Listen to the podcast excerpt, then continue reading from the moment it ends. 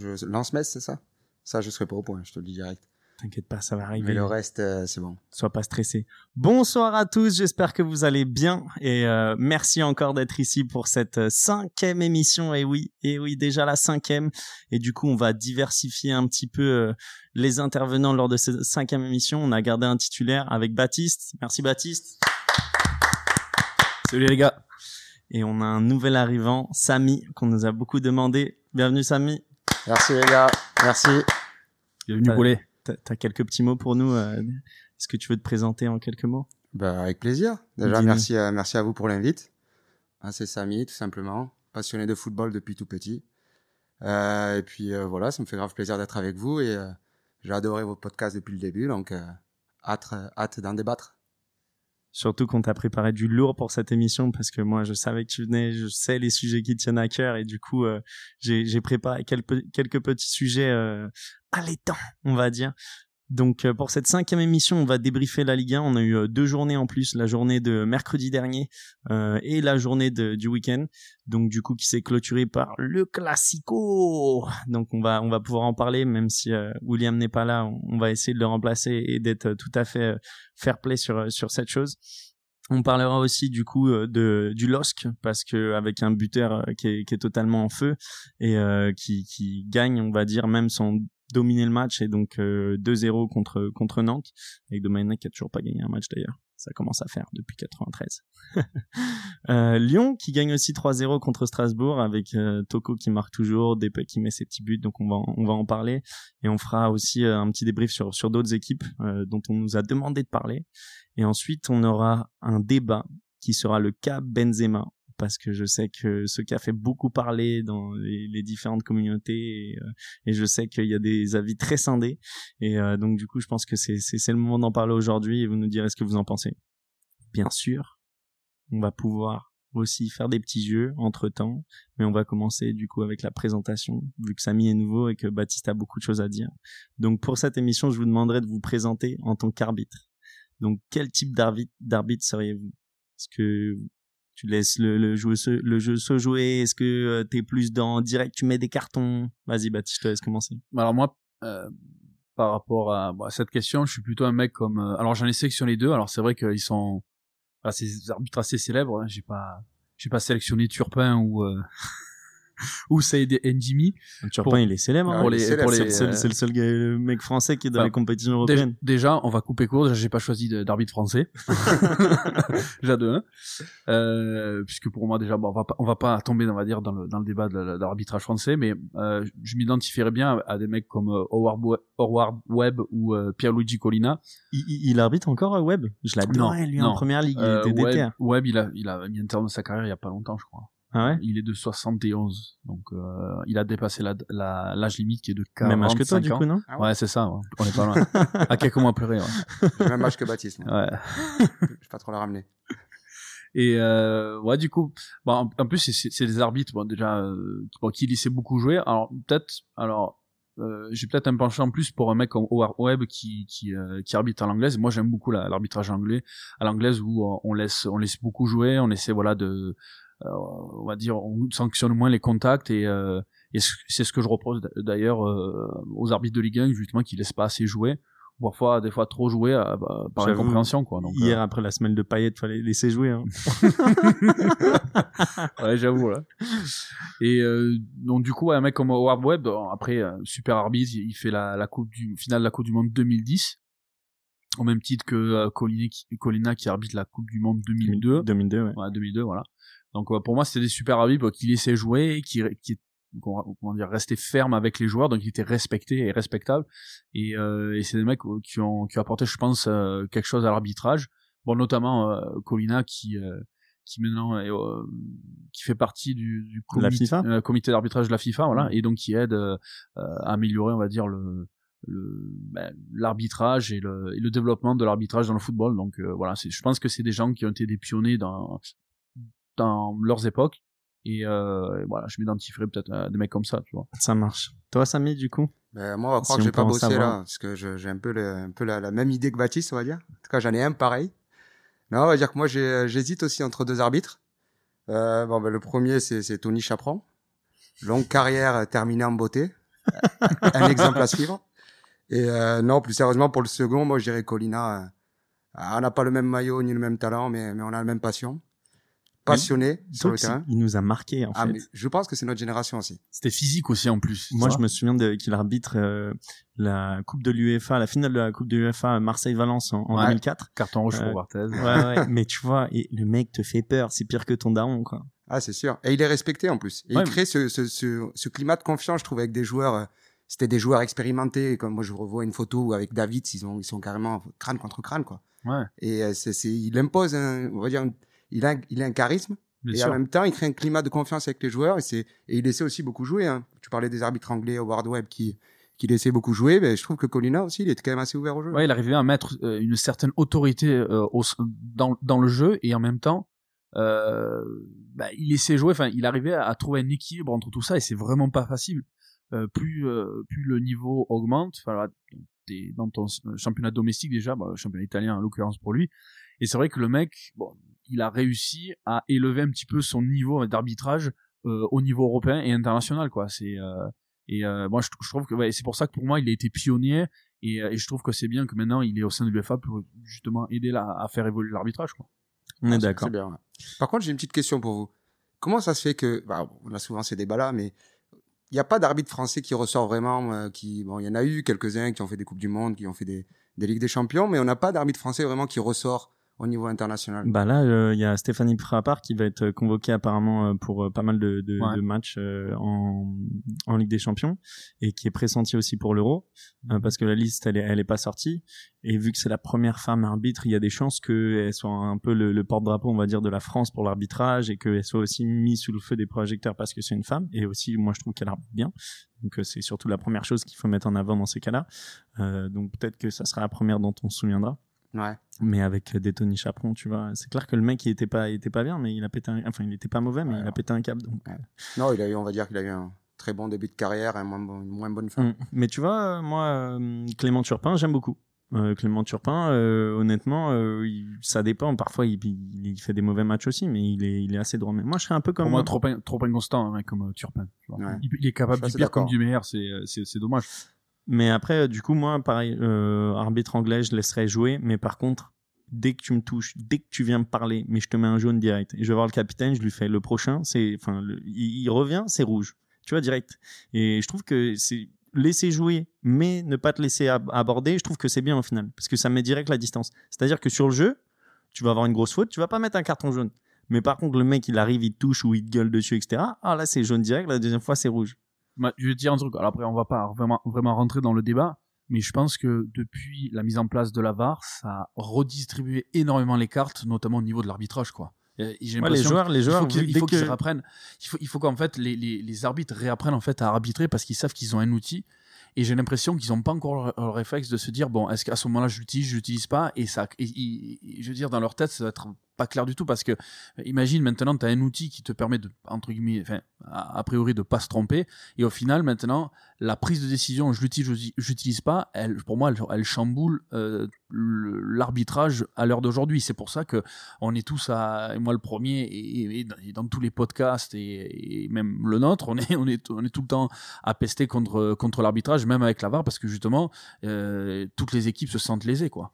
Donc on le voit. Baptiste a envie d'un petit débat sur l'arbitrage. Donc euh, je pense qu'on en a tous beaucoup à dire. Les gars, si vous voulez euh, un débat sur l'arbitrage, n'hésitez pas à nous demander, à laisser en commentaire. Ah Donc ouais. ça, vous inquiétez pas, je pense qu'on aura, on aura pas mal de choses à dire. Moi, ça m'a calmé en tous les cas. Moi, j'étais pro VAR, mais j'ai l'impression que je suis en train de, je suis en train de presque de le regretter, tu vois.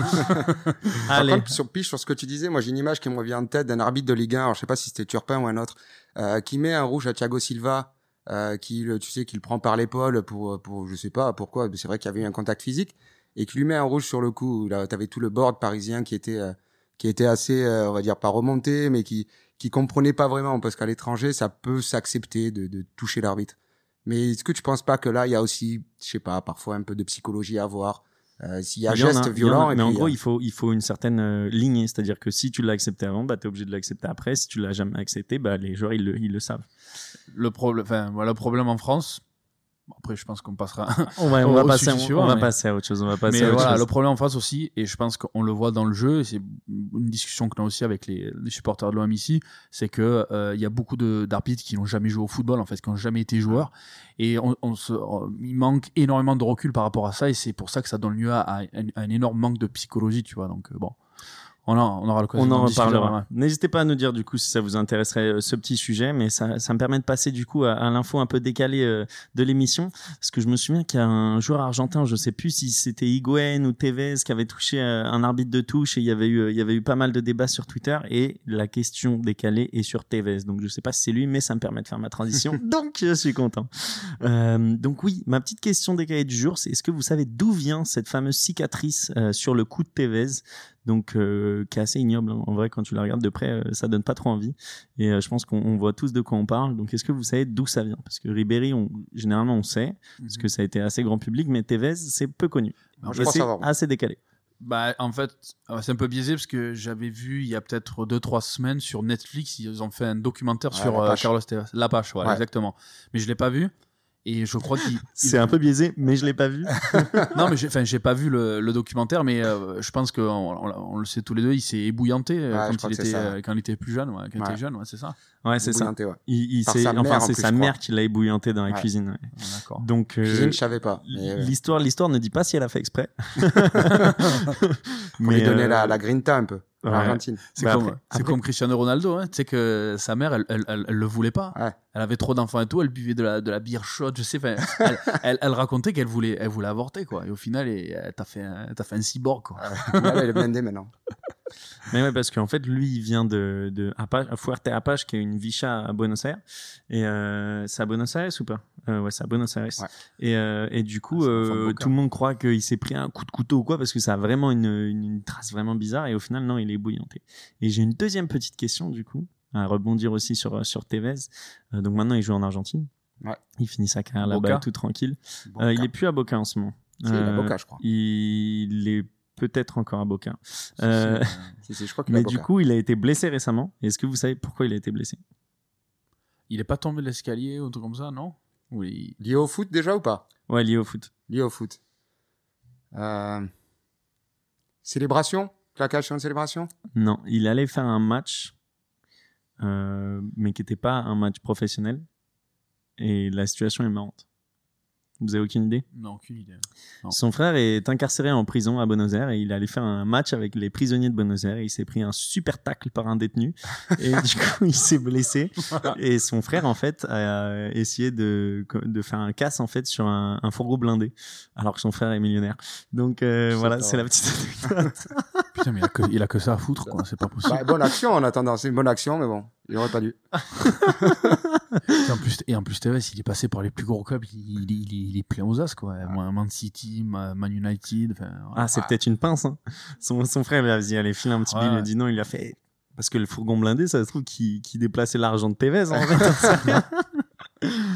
donc voilà pour, pour la petite info euh, décalée sur Tevez parce que on se demandait beaucoup. Donc voilà, vous, vous avez des petits des petits trucs à raconter avec vos potes en tout cas et ça me permet de passer euh, directement sur le sujet de la Ligue 1 avec euh, tout ce qui s'est passé pendant ces deux dernières journées.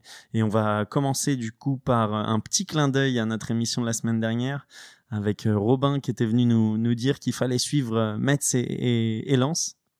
Donc euh, Lens, on les a vus jouer contre, euh, contre Marseille en milieu de semaine, ils ont fait 2-2, c'était pas mal.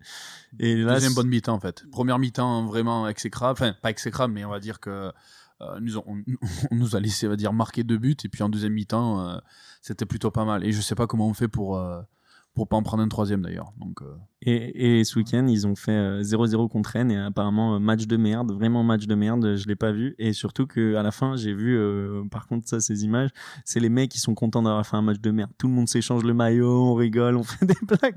Le bon 0-0 de la Ligue 1, tu vois, genre ça, ça c'est bien. Et, euh, et Metz aussi, du coup, euh, donc euh, Metz qui a, qui a perdu contre Saint-Etienne, qui avait pas gagné depuis je sais pas combien de temps.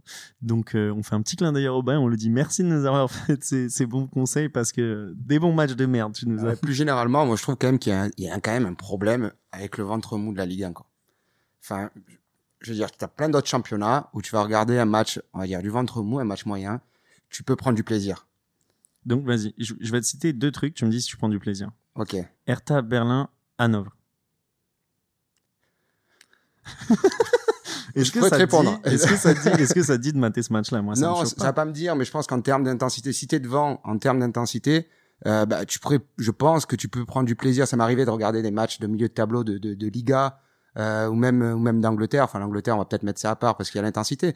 Mais je trouve qu'en Ligue 1, je suis désolé, un match de milieu de tableau, des matchs comme ça, je, je suis désolé pour, pour le langage, mais tu peux te faire chier quoi. Un, un samedi après-midi, tu peux vraiment te gâcher ton Ouais, samedi sûr. après, mais à regarder ça. Quoi. Mais je suis, alors sur la Liga, je suis d'accord avec toi. Genre euh, moi parfois je me surprends à regarder des matchs de Liga, mais les matchs de Première Ligue, euh, tu regardes on va dire euh, Southampton contre West Bromwich, euh, je trouve pas ça. Oh, c'est très pauvre techniquement. hein, Je Ah suis ouais. désolé. En mais, fait, c'est les défenses qui sont très très nulles en, en Angleterre quand tu regardes dans le Donc, montre donc tu peux avoir des buts aussi. Donc ça dépend après ce que tu regardes dans le match, mais tu peux avoir des actions, tu peux avoir des buts.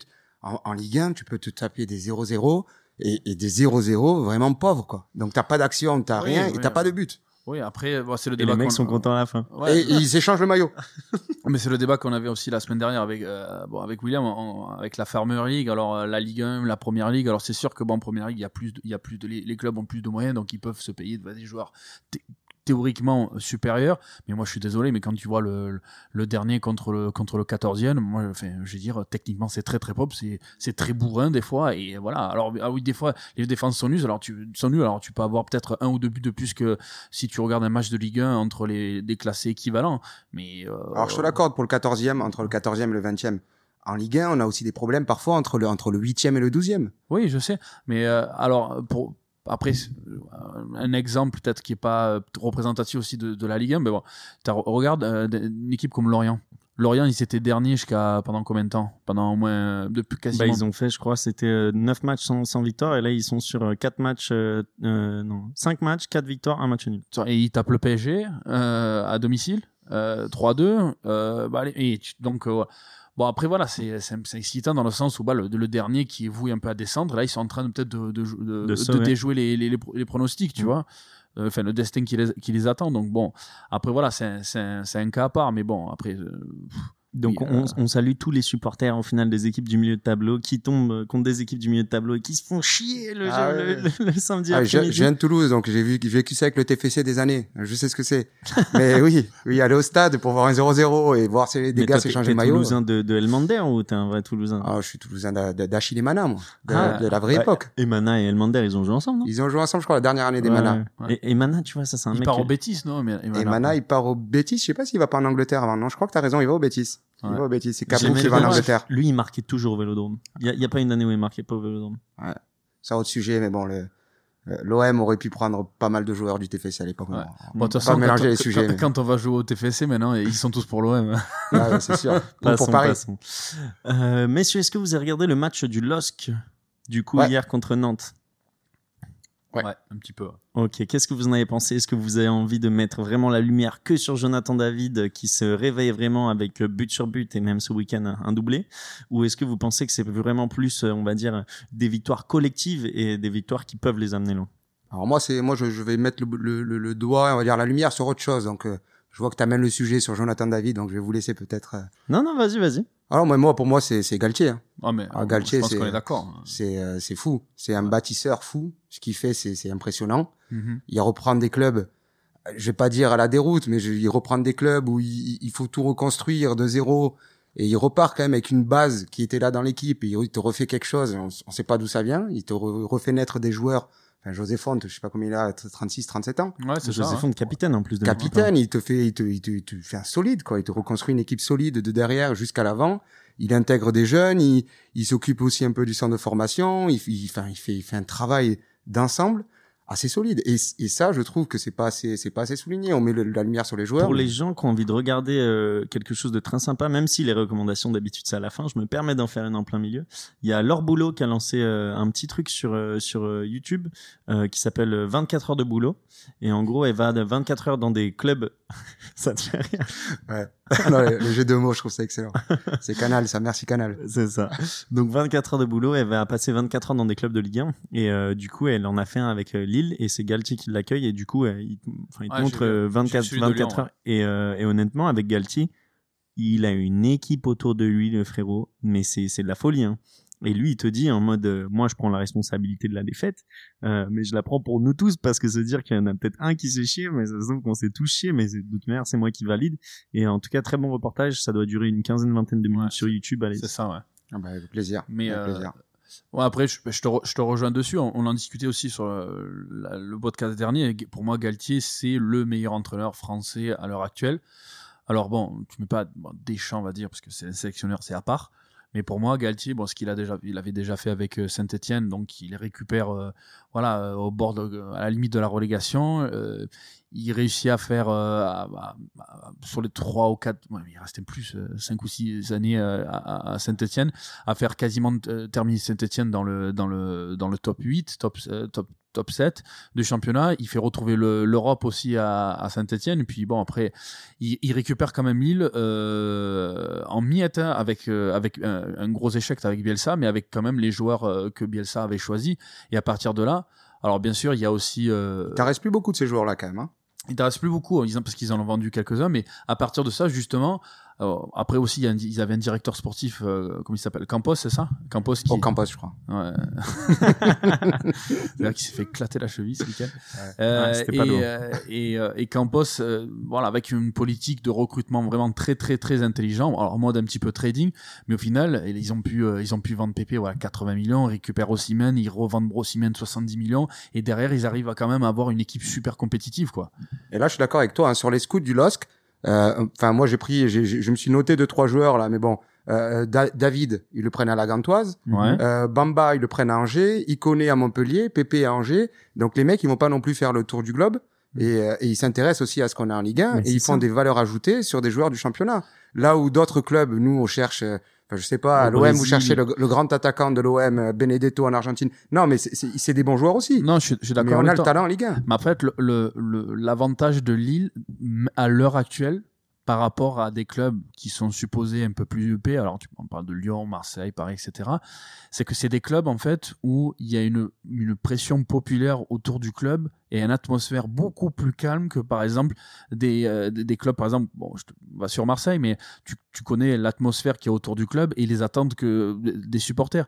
Est-ce que, après je te pose la question, est-ce que des mecs comme Pépé, euh, Bamba, Iconé, qu'on aurait euh, recruté à ce moment-là, est-ce qu'ils auraient eu le temps euh, de jeu que par exemple Galtier euh, lui a donné? Est-ce qu'ils auraient supporté l'atmosphère du club? Et est-ce que justement on aurait été assez patient avec eux pour qu'ils puissent éclore, tu vois?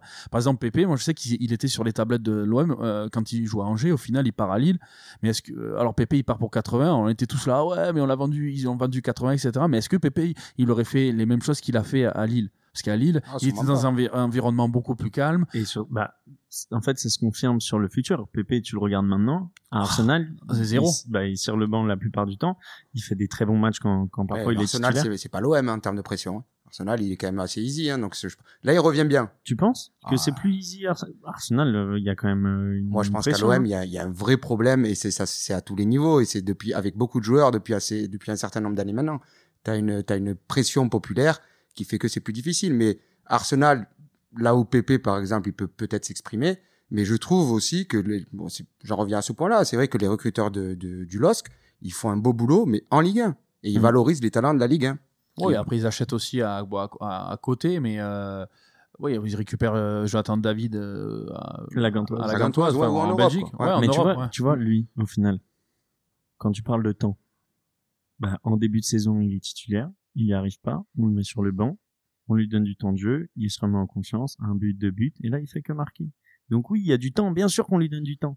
Mais aussi, lui, il, il a dû se remettre en question, tu vois, et se Ah, remettre après- droit, et maintenant, ça se trouve que ça va être leur meilleur atout pour, euh, pour aller au bout. Après, ça n'enlève pas, voilà, c'est- ce qu'on disait au début, c'est ça n'enlève pas au, au- au talent et au et qu'a qu'a Galtier, parce que justement, c'est c'est un mec qui, qui réussit à donner confiance à ses joueurs.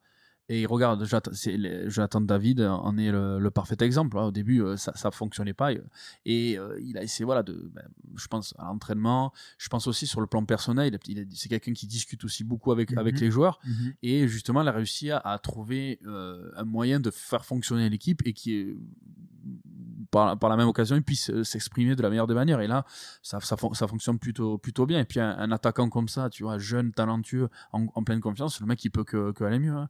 Regarde des mecs comme Osimhen, en, en une saison, ils ont explosé euh, et euh, ils font une plus-value de, de dingue, quoi, tu vois. Ouais. Et ça, et c'est ça le problème en fait des gros, des grosses cylindrées entre guillemets de Ligue 1, c'est qu'on arrive de moins en moins à le faire. À part Lyon par exemple via sa formation, mais c'est très très compliqué de faire du trading parce que on veut tout quand on achète un mec à plus de 10 ou 15 millions, il faut qu'il soit bon dès la deuxième journée. Il faut qu'au bout de la de la, de la mi-championnat, le mec il ait fait X passes décisives ou euh, ou être décisif X fois ou marquer tant de buts.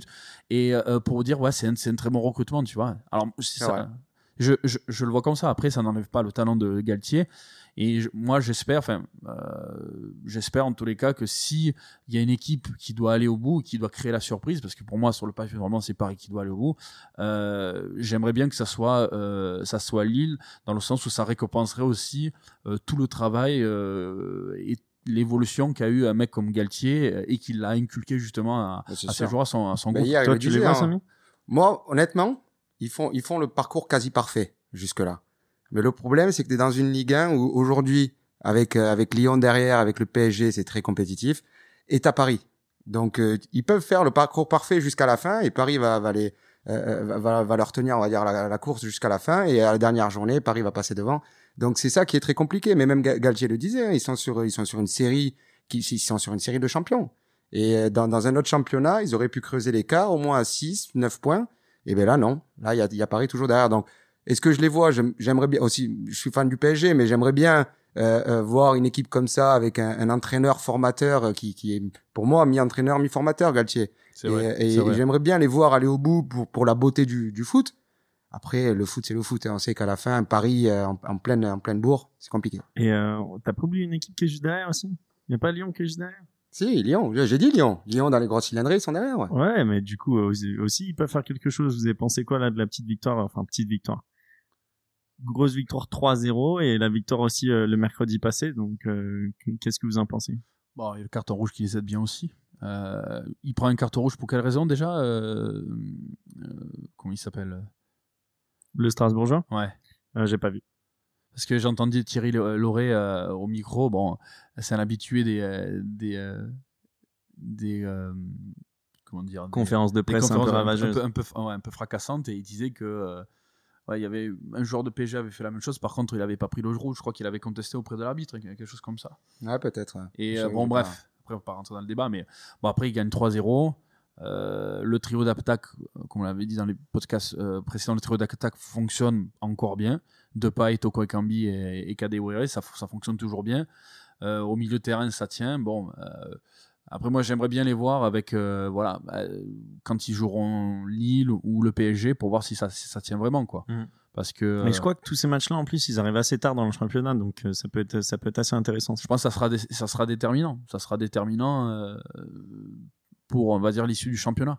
Je pense que sur les, allez, le trio de tête, parce que pour moi maintenant, le trio de tête, enfin, le- on va dire que le podium euh, commence à se dessiner. Donc, euh, ben, euh, Lyon, Ah, Paris, euh, hein. super, t'as une super remontée derrière de, de Monaco Ouais. avec euh, des joueurs qui, qui Ils prennent beaucoup de buts. Ils prennent beaucoup de buts, Mais mais, devant, ils sont, ils sont. Mais là, encore Nîmes qui met encore euh, deux buts derrière.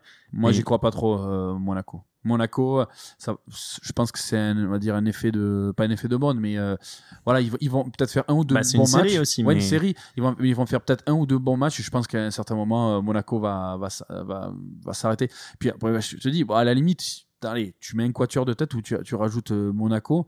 De toute façon, toutes ces équipes vont se rencontrer. Je pense que c'est ça qui va décider déjà le sort du podium.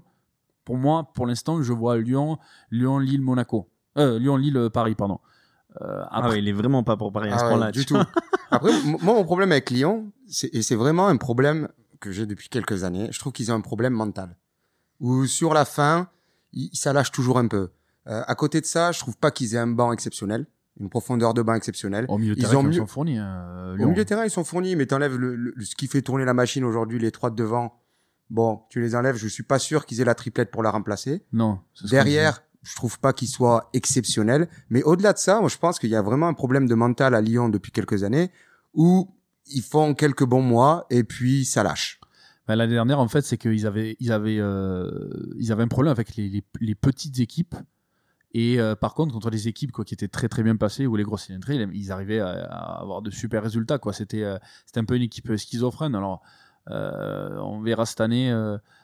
comment ça se passe Je te dis, je pense que là, attends encore, je suis encore 3-4 journées quand les gros, les, on va dire les quatre premiers de- du championnat vont commencer à se rencontrer en- en- entre eux. Ben, tu as le podium qui va se, qui va se profiler. Mais après, là- la profondeur de banc, euh, Lyon, ils en ont pas besoin s'ils n'ont pas de blessés. Ben, bien sûr. Et ils sont pas, ils ont pas de coupe européenne. Pour ouais, mais là, n'oubliez pas qu'on est en période de Covid et que t'as pas besoin de blesser. Il suffit que tu aies un ou deux ou trois joueurs contaminés, et puis t'es- t'as plus de- t'as plus d'équipe. Oui, T'as 14 jours sans équipe. Oui, c'est vrai. Donc c'est l'anniversaire et ensuite le lendemain, ils ont gastro-entérite. Ah, ça, ça. ah, Est-ce que vous avez vu ses yeux, les poches avant de rentrer? Oh là là. Non, Eh, mais ça, faut en parler. on dirait, même. on dirait, on dirait moi ce week-end. Non, mais c'est fou. On On dirait dirait toi ce week-end. Non, mais c'est fou. Au bout d'un moment, Leonardo, il peut le dire. Ouais, ouais, il a fait la fête. C'est bon, tout le monde le sait. Il a fait la fête. Merci, au revoir. Ce serait Non, limite moi, Moi, je- plus moi, respectueux. moi, Neymar, je Ah. l'ai- je l'ai assez taillé, mais après, si tu me lances sur le sujet, je vais, je vais, je, peux- je te le termine. Ah, mais moi, pas- je, je- pas besoin de le tailler. C'est le joueur que c'est. Et, et en vrai, je pense, quand on a ce talent-là, on peut débattre ça, mais je pense qu'on peut se permettre des, des, des, extra- des- Ouais, quand t'as gagné le folies. Ballon d'Or et que t'as as gagné une Coupe du Monde, euh, ouais, je veux bien. Euh, Ronaldinho, mais il a gagné quoi, euh, Neymar? Bon, Ouais, en, la Il a Ligue- gagné cas, des champions quand même. hein. Il a gagné la Ligue des Champions avec le Barça, mais avec le PSG, il a gagné quoi La Coupe de la Ligue? En tout cas, on La est Ligue resté, La Ligue 1. Et la Ligue 1 Oh là là Arrête on, a- on y a mis les deux pieds dedans directement. Vous avez fait la transition sur le Classico, c'est génial. Donc, euh, vous Ah, étiez tous les deux hier devant votre synchro. télé. Qu'est-ce que vous en avez pensé, honnêtement? Une petite note là, comme ça, juste pour commencer le débat, une petite note sur, euh, sur 10 sur le match. Pour voir si vous êtes sur la même longueur dans tous les deux. Je peux te la donner en demi-temps? Ouais, vas-y. Alors moi, je te dirais euh, euh, 7 la première et, euh, et 5 la seconde. Ouais, mm, je dis, ouais, sur la deuxième mi-temps, ouais, 5. Pas, ça, ça vaut pas mieux. Première mi-temps, ouais, 6, ouais, 6, 7. Ah, La deuxième mi-temps, c'était c'était vraiment nul. Hein, C'est une euh, pure, nul. La deuxième mi-temps, c'était euh, Même une pure dès que, dès que Germain sort, c'est nul. Je sais pas si vous avez remarqué, Benedetto il rentre et là c'est Marseille c'est éteint. Déjà qu'on faisait pas grand chose avant, mais après c'est éteint. Ben, problème d'effort. Problème d'effort. Germain faisait les efforts, Germain faisait les courses, Germain faisait. Et c'est pas que le pressing, hein. c'est le contre-pressing. Et ça aussi, parce que le pressing, je veux dire, c'est facile, ça se voit à la télé, le mec il a à courir et puis voilà. Mais en, en perte de ballon, en reprise de balle, et Germain il était là sur tous les fronts. Mhm. Et ça, c'est dur à remplacer. hein. Ouais, c'est juste euh, sa présence dans la surface de réparation qui est pas assez euh, assez développée. Assez haute. On va en parler du coup avec notre invité de la journée parce qu'on va recevoir du coup un supporter marseillais qui qui, qui a voulu intervenir et euh, donc euh, ensuite on pourra on pourra un peu rebondir sur ce qu'il dit. Euh, donc on va accueillir euh, Fifi. Tu vas bien Fifi Tu nous entends? Ouais, super. Ah, Je vous Comment entends. tu vas? Bonsoir à tous, bonsoir à toute l'équipe. Salut, Sombrero. Ouais, Bonsoir, Fifi. Très très bien, euh, malgré malgré une petite défaite hier soir en tant que supporter de l'OM, c'est pas facile, mais Bah. bon, on commence à être habitué malheureusement. Bah, c'est pour ça qu'on t'appelle justement. On commençait tout juste, tout juste le débat sur euh, sur l'Olympique de Marseille. On a nos deux invités qui ont noté euh, la première mi-temps euh, euh, 7 sur 10, je crois, et la deuxième 5. Et euh, du coup, euh, je voulais savoir ce que ce que toi t'en pensais. Est-ce que tu étais aussi clément euh, avec eux, surtout avec une deuxième mi-temps qui était très très pauvre? Qu'est-ce que qu'est-ce que t'as pensé de ce match au global? Euh, bon, pour moi, les demi-temps se ressemblent. Euh, Il y, a, il y, a, il y, a, quand même de la volonté. Y a, sur ce match-là, il y a eu de la, de la bonne volonté de, de leur part, avec un bon pressing. Euh, moi, j'aime bien, j'aime bien le pressing assez haut pour récupérer les ballons. Euh, quand on ne sait pas faire de jeu, euh, c'est une bonne solution pour récupérer des ballons. Il y a eu, il y a eu un bon état d'esprit, contrairement au match quand même précédent. Il y a, il y a trois semaines, c'était catastrophique. Euh, par contre, bon, par contre, pour moi, il manque toujours, il manque toujours du jeu. De toute façon, on aurait pu jouer, on aurait pu jouer toute la nuit, on marquait pas de but, quoi. Très, très, très peu d'occasions de but. C'est ça le problème. C'est ça le Bah, problème. En fait, des a occasions beau de avoir- but, des occasions de but à chaque fois en fait sur des erreurs parisiennes. On voit la frappe de Gay euh, quand c'est une mésentente. euh, boum, bah direct il prend. ouais, c'est prend- ça. Ah, moi, je suis assez d'accord avec ouais, Fifi sur- hein, sur, sur, sur ce qu'il dit, sur euh, le, le s'il n'y a pas de, de, de qualité technique, et ben au moins mettre de l'envie, du pressing, parce que là, ils ont joué Paris. Ils jouent une autre équipe du championnat, une équipe moins forte. Moi, je pense que je, je suis assez d'accord avec vous, hein, Fifi. Je pense que ça peut faire, euh, ça peut, ça peut faire illusion, quoi. Ils peuvent, ils peuvent gagner des matchs Bah, comme ça c'est- aussi.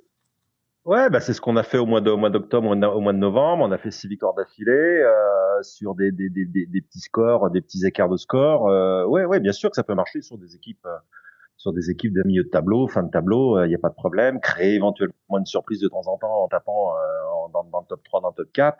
Mais euh, mais c'est pas ça qui va faire la différence sur une année ou sur deux ans ou sur trois ans sur des projets. Quand on parle de club, hein, c'est euh, adhérer à un projet, c'est des projets quand même à moyen et long terme. Euh, ça, c'est un petit peu mettre des rustines, quoi. Euh, attendre Bah, les surtout fautes. que là c'était euh, même pas un grand pari au final. Voilà, en plus, c'était pas un grand pari. euh, voilà. Bah, Nous, on a fait, ouais. on a fait deux fautes de, deux. On a fait deux, trois erreurs de défense. On s'est pris deux buts. Euh, Ah, d'ailleurs, Paris a ouais. fait deux, trois erreurs de défense. On, on, on a eu deux trois demi occasions avec des tirs mal cadrés et voilà c'est ça aussi qui est Baptiste, la différence Baptiste, quoi. Baptiste Fifi, qu'est-ce que vous pensez de Sakai? Parce que hier, il a été quand même en très grande difficulté, Ouais, autant offensivement que défi- défensivement. Parce que Kurzawa lui a laissé beaucoup d'espace dans le dos, dont il a pas forcément euh, profité, et devant, il s'est fait manger. Ouais, après je suis pas je suis pas trop partisan pour le pour le pour le démonter euh, parce que bon là tu tu perds et tu et tu gagnes en équipe et là pff, ouais Sakai fait un très très mauvais match. Euh, c'est vrai qu'il enchaîne des performances très moyennes, c'est pas le Sakai qu'on connaissait sur les dernières années. Après euh, moi je suis pas partisan de de euh, voilà de, de le targeter que lui quoi. Euh, voilà, je pense que c'est euh, c'est un problème beaucoup plus collectif. Alors je suis d'accord avec Fifi quand il dit on aurait pu jouer euh, deux trois heures, on n'aurait jamais, jamais, jamais- jamais marqué. Alors moi j'ai un petit un petit goût d'inachevé parce que au milieu de terrain en première mi-temps, Camara Gay, je trouve que c'est costaud, c'est propre, c'est propre au milieu de terrain.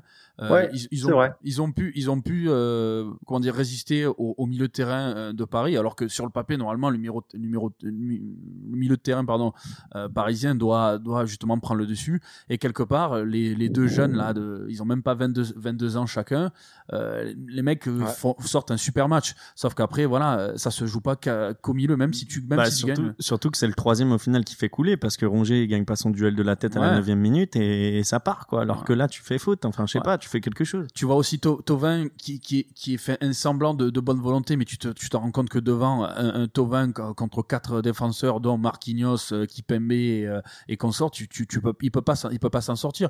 Et après, euh, on en parle pas de Payet qui, euh, qui a, qui a, qui a amené la table de, de, camp- de camping, la tente et qui, euh, et qui. J'ai cru que tu allais euh, dire la table de cantine. Ouais, aussi, aussi. Bon, bah, attends, il a fait la cantine devant, devant la tente de toute façon, hein, mais euh, et, au, fi- et au final, voilà, c'est euh, tu, tu peux, tu peux pas euh, avoir un milieu de terrain qui tient la baraque et une des défenses qui est perméable et, euh, et une attaque. euh, Bah, il y a un- euh, Ouais, stérile. il y a un enchaînement négatif de toute façon de la part de certains joueurs. Hein. Sakai, euh, là, il passe, à, euh, il change d'aile en cours de match. Bon, même s'il sait faire les deux, mais c'est pas quand même évident. Euh, voilà, c'est quand même pas un super euh, bon, un super bon joueur. C'est un bon joueur de, de c'est un bon joueur de club. Ouais. Oui, bien sûr. Mais euh, voilà, il n'est pas forcément en confiance. Tu le changes, tu le passes d'un côté à de l'autre en cours de match. Euh, en passe, il y a quand même du monde. Euh, voilà, ça manque de confiance. Même bon, même, Payet, de toute façon, voilà, il est dans une mauvaise passe depuis depuis quelques temps et ça, ça se ressent tout de suite. L'image de Payet euh, sur les coups de pied arrêtés, qui a titré sur les coups de pied arrêtés, il, il en met pas un. Il sait, pas- actuellement, il, là, sur les trois corners, quatre corners qu'il a tiré hier, toujours au premier poteau sur les Ah trois ouais, défenseurs ça. parisiens, ça. Ça, que ça ça. débouche, ça débouche sur rien. Mais Le- alors, alors qu'il sait faire, c'est ça le le problème. Il sait, il sait les mettre dans le jeu. fa- et- et voilà, il sait faire. Le coup franc, c'est pareil, ça mène rien. Et on parle pas des pénalties, et on parle pas des, des pénalties manqués euh, sur les semaines précédentes. euh, voilà. Donc, à la limite, quand on quand on n'est pas très bon, mais au moins qu'on soit bon sur sur des fondamentaux, euh, c'est pour ça que je parlais du pressing. À la limite, pour moi, j'aime bien le pressing. À la limite, presser haut. Euh, tu sais pas faire du jeu, à la limite, va presser haut pour aller chercher le ballon. Pourquoi pas? Ah, Avec, attends, voilà, euh, alors, euh, ça, ça compense et, et va travailler les coups de pied arrêtés euh, pour au moins bénéficier de une voire deux occasions dans le match sur des pied arrêtés. Euh, là, ce qui n'était pas le cas.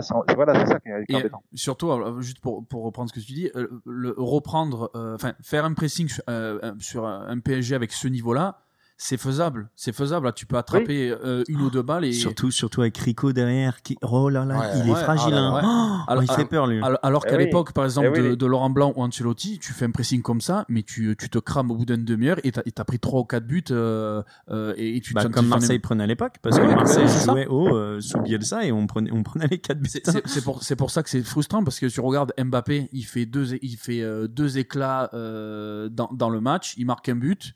Euh, et, euh, et pour ça c'est- pas exceptionnel. Paredes au milieu de terrain, moi je trouve je trouve qu'il est pas bon. Ah, je suis pas, d'accord avec toi. Moi, Paredes, pour, Paredes, moi, d'accord. pour moi, Paredes, à part ouvrir sa bouche tout le temps. D'ailleurs, il s'est pris un carton jaune pour contestation alors que, alors que on est, euh, enfin, il y avait pas lieu de, de non, mais ça, ça fait ce soit. partie du foot. Après, Ouais, ça, c'est autre chose. Mais, Mais, euh, mais Paredes, moi, je suis pas d'accord avec toi dans le sens où, sous Tuchel, il était pas aligné. Et, et je pense qu'il était pas assez associé à Verratti. Moi, je trouve que les deux, d'avoir les deux ensemble, ça libère Verratti, déjà. Et Paredes, il joue simple. Paredes, c'est deux touches de balle, des passes, il aligne, il oriente. Donc, Paredes, je trouve vraiment qu'il a déjà haussé son niveau depuis que et Pochettino une est arrivé. frappe bien plus grosse que, que Verratti. Et quand la- je vois et la la- frappe et la frappe, Ouais, et la frappe. Mais moi, je trouve que Paredes, vraiment, il fait du bien. Et je trouve que les alignés tous les deux, ils sont complémentaires. Et moi, je trouve un peu Paredes, un peu à la Thiago Motta. Un peu en, en, en devenir, pas encore le Thiago Motta de, Il a de- quel de- âge, Paredes? Il a 26, 27, je dirais. Ouais. Enfin, pour moi, c'est un mec qui ralentit, enfin, il ralentit le jeu. Techniquement, je le trouve pas exceptionnel. Enfin, moi, je suis désolé. Mais toi, t'as une dent contre lui. C'est Ah, je ton suis tout pas- la moi, lampe. je peux pas me l'encadrer. Bah, moi, je, je vous le dis, je peux pas l'encadrer. Jacques Verratti, moi, je, je l'aime pas beaucoup. Et euh, alors, pareil, Dess. Non, mais après, bon, si tu veux parler, après, on peut parler aussi du niveau de PSG. Donc, bon, je te dis, comme je- j'avais rebondi sur euh, sur Fifi qui disait, bon, euh, avec le pressing, on aurait pu faire quelque chose parce que justement, le, le PSG était pas au sommet de sa forme. Mais demain, tu joues comme ça en Ligue des Champions, mais vous Ah, mais je, allez je suis pas complètement d'accord avec toi. Mais moi, je te dis que le milieu, là, aujourd'hui, la paire du milieu qu'on a, c'est peut-être pas le plus gros problème qu'on ait. Donc, oui, euh, euh, c'est-à-dire que l'équipe, il y a, moi, pour moi, Mbappé, il faut, faut en parler parce qu'il y a un peu un secret de polichinelle au-dessus. Mais pour moi, Mbappé, il est nul. Ça fait des semaines qu'il est nul. T'as entendu ce qu'il dit hier? Je... Hier, il dit euh, donc oui, j'ai j'ai eu un coup de moins bien, j'étais moins bien, et là, je commence à me sentir mieux, euh, je suis mieux physiquement, etc. Mais tu vois, enfin, Non, mais désolé faut, de faut faire le parallèle. où, alors? Mais Pa- Payet, tu vois, il a jamais dit qu'il était pas bien ou qu'il avait grossi, etc. Alors que euh, Mbappé, ça fait quand même quelques semaines qu'il nous dit ouais, je suis pas bien, et hier, il a dit ouais, je me sens mieux. Mais c'est Bah, Payet, un quand tu vois qu'il fait 39 km heure sur euh, Ah non, 100 mais mètres, ça, euh, ça, moi, je, ça, je suis d'accord que la vitesse, il a toujours eu profond. et il l'a. Mais moi, moi, pour moi, Mbappé, au bout d'un moment, il va falloir se poser la question quand c'est qu'il progresse sur ses carences? Parce que la, la passe qu'il fait à la fin à Neymar, je, je- enfin, honnêtement, j'avais envie d'éteindre la télé. Si tu le fais, tu le réussis, cette passe-là. ben, Sinon, tu au pense- but. ben, il veut pas la faire la passe. Je pense que Mbappé il a aussi la tête ailleurs parce qu'il y a toujours la la- l'histoire de, de prolongement qui, qui plane parce que euh, en 2021 Alors, il lui reste quoi un an de contrat c'est ça? Dans ce cas-là, c'est l'inverse. hein. Quand Ouais. tu as une année de prolongée, regarde Ramos. Quand tu as une année de prolongée, bon là, il est blessé. Mais regarde Ramos à Madrid. Quand il a une année de prolongée, ben, c'est, c'est, c'est- ça devient le dieu sur le terrain. Le mec, il donne tout. Ouais, sauf que la différence entre Ramos et Mbappé, c'est que Mbappé, euh, il a 20, 21 ans, 22 ans. Exactement. C'est Et on poule dirait, qu'il est euh, blasé à 21 ans. Voilà. On dirait qu'il est blasé, qu'il sait que c'est la poule aux d'or et que, et que le PSG, ils ont pas envie qu'ils en aillent Fifi pour, euh, pour 4 fois moins euh, de ce qu'ils pourraient le vendre. Fifi, un avis sur Mbappé et euh, ses axes de progression? Euh, bah, qu'il soit constant tout au long d'une saison, qu'il soit répété sur euh, sur deux trois saisons. De toute façon, les grands joueurs, c'est ça. Les, les les très grands joueurs, c'est des joueurs qui sont bons, voire très bons, mais de manière très régulière. Voilà. Euh, Aujourd'hui, il a encore des, des coups de moins bien. Euh, il peut pas, on, on peut pas se permettre pour un très grand joueur d'avoir euh, trois mois de, de, coups de moins bien. Alors, est-ce que c'est un peu volontaire ou pas euh, de, de sa part, euh, avec son, son sa prolongation éventuelle ou pas, etc. Euh, Est-ce qu'il se préserve pour les échéances, comme on dit en général, euh, de février, mars, avril, euh, voire mai?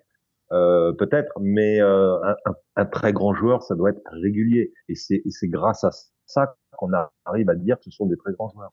Et j'ai une question, du coup, tu, tu penses pas que un mec comme Mbappé, avec le potentiel qu'il a et l'âge qu'il a, ce serait peut-être pas le moment, le moment justement de quitter la Ligue 1 parce que mine de rien, ça fait déjà au moins 3-4 saisons. Pour aller où? Il y a personne qui peut l'acheter. Ouais. Il y en a- il y a plus d'argent. Un, un an de, un an de contrat? À un an du contrat, moi je peux Mais- te dire que euh, ouais, le Real Madrid, il De, l'achètera de moins salaire, de salaire, de contrat, de tout que- ce que tu veux. Mais enfin, alors. Ouais, personne ne veut, personne ne veut l'acheter parce qu'il manque aussi de, de régularité. c'est ce que je disais à Exactement. Exactement. Euh, c'est tout. Hein. Ça man- Il manque encore de régularité. justement, Quand il fera deux, trois saisons euh, vraiment régulières et à haut fait niveau, comme il, comme je pense, comme tout le monde pense qu'il qu'il va pouvoir le faire, euh, là, ça sera vraiment le, ouais, le, le, le, le numéro un. Il n'y a pas de souci de, ce côté-là. Mais voilà, ça, mais ça passe par la régularité. Euh, embaucher un, euh, prendre un, prendre un joueur pour que le gars il joue euh, la moitié de la saison ou, ou les deux tiers de la saison et pas jouer au mois de novembre, au mois de décembre, au mois de janvier parce qu'il fait froid, parce que machin, parce que truc, parce que je me préserve éventuellement pour des échéances euh, de fin d'année, etc. Euh, non, ça marche pas. Ça. Exactement. Et en plus, et en plus de ça, tu me dis, est-ce qu'il est, pas temps qu'il quitte la Ligue 1 parce que, parce que peut-être qu'il arrive au bout? Mais au bout de quoi? Il fait, il fait pas, il a, il, a pas comblé déjà les carences qu'il a en Ligue 1. Si encore il survolait la Ligue 1, comme un Hazard avant de partir, comme un Benzema avant de partir, comme ces grands joueurs-là qui ont quitté le championnat pour rejoindre des grands clubs. Là, je te dis, ok, pas de problème. Il va se passer quoi au Real Madrid? Parce que moi, je te dis, hein, le, le jour où il se fait ses râteaux derrière le pied, qu'il fait euh, 10 000 touches de balle avant de faire passe et appel en profondeur, ben, moi, je pense que Ramos, il va le choper dans le vestiaire, il va lui expliquer deux, trois trucs sur le foot. Et, et je pense pas qu'il finisse la saison. Je sais Ouais, pas. bien sûr. Je sais pas. Enfin, après, Pas c'est une question, c'est une le- question que je vous pose parce que justement, euh, voilà, il, il a, il, il a, donc il a, on dit, on dit pas que c'est un mec qui a 21 ans qui, a, qui en est sa deuxième euh, saison professionnelle. Mbappé, ça fait quoi? Ça fait la quatrième saison. Messieurs, qu'il joue. c'est pas un débat sur Mbappé, donc on va abréger à ça rapidement. voilà, ju- non, justement, juste pour, juste pour terminer, voilà, euh, est-ce que le mec, bon, derrière, il est, il est, il est dans son cocon, il a Paris, il est chez lui, est-ce que justement, le fait d'être Ouais. dans ce cocon-là, aller à l'étranger, ça le permettrait pas justement d'exploser et de pouvoir s'épanouir Voilà, c'est juste une question que je me pose, tu vois.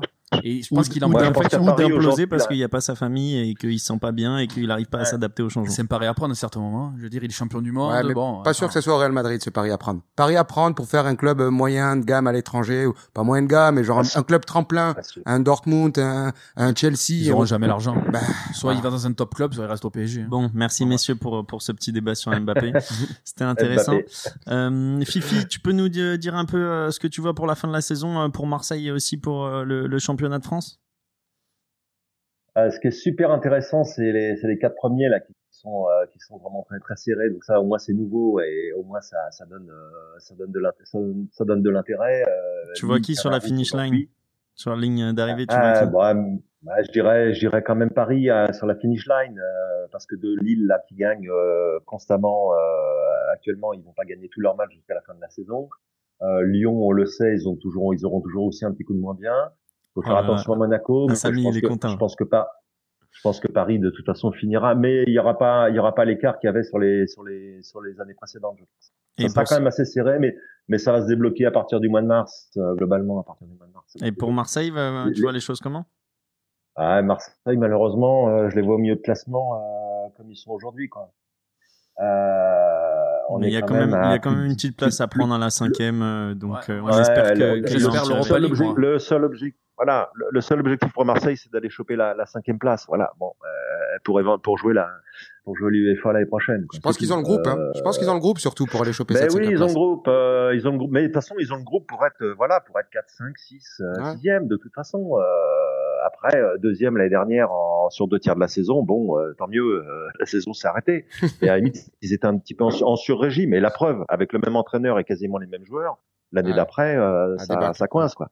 Et question Donc, à un million, Fifi. sur-régime l'année dernière. Voilà, tout simplement. Pardon? Question à un million. Tu vois qui comme entraîneur? Oui. Apparemment, c'est ça, c'est Sampaoli, non? Non. Moi, je, moi, c'est, c'est pas le nom qui m'importe. Je m'en fous du nom. Ah, pas mal. Moi, je veux un entraîneur qui fasse, qui fasse, qui fasse jouer, qui fasse faire du jeu. À Marseille, il faut du jeu. Et de toute façon, dans toutes les équipes de foot, il faut du jeu. C'est ça, le jeu d'accord. qui porte le club. C'est le jeu qui porte l'économie du club. C'est le jeu qui donne de l'émotion aux supporters, aux, télé, aux spectateurs, aux téléspectateurs. C'est du jeu qui fera vendre euh, des maillots, qui fera, qui fera vendre des, des, des, des places VIP au Vélodrome. Ça ne passe que par ça que ça soit un Gourvenec ou un Sampoli ou, ou etc. Je ne sais pas. À la limite, je m'en fiche moi. Moi, je veux un entraîneur qui prône du jeu. Le problème que l'on a, et dans ça, le problème du foot moderne, euh, mais c'est toutes les équipes qui jouent comme ça aujourd'hui.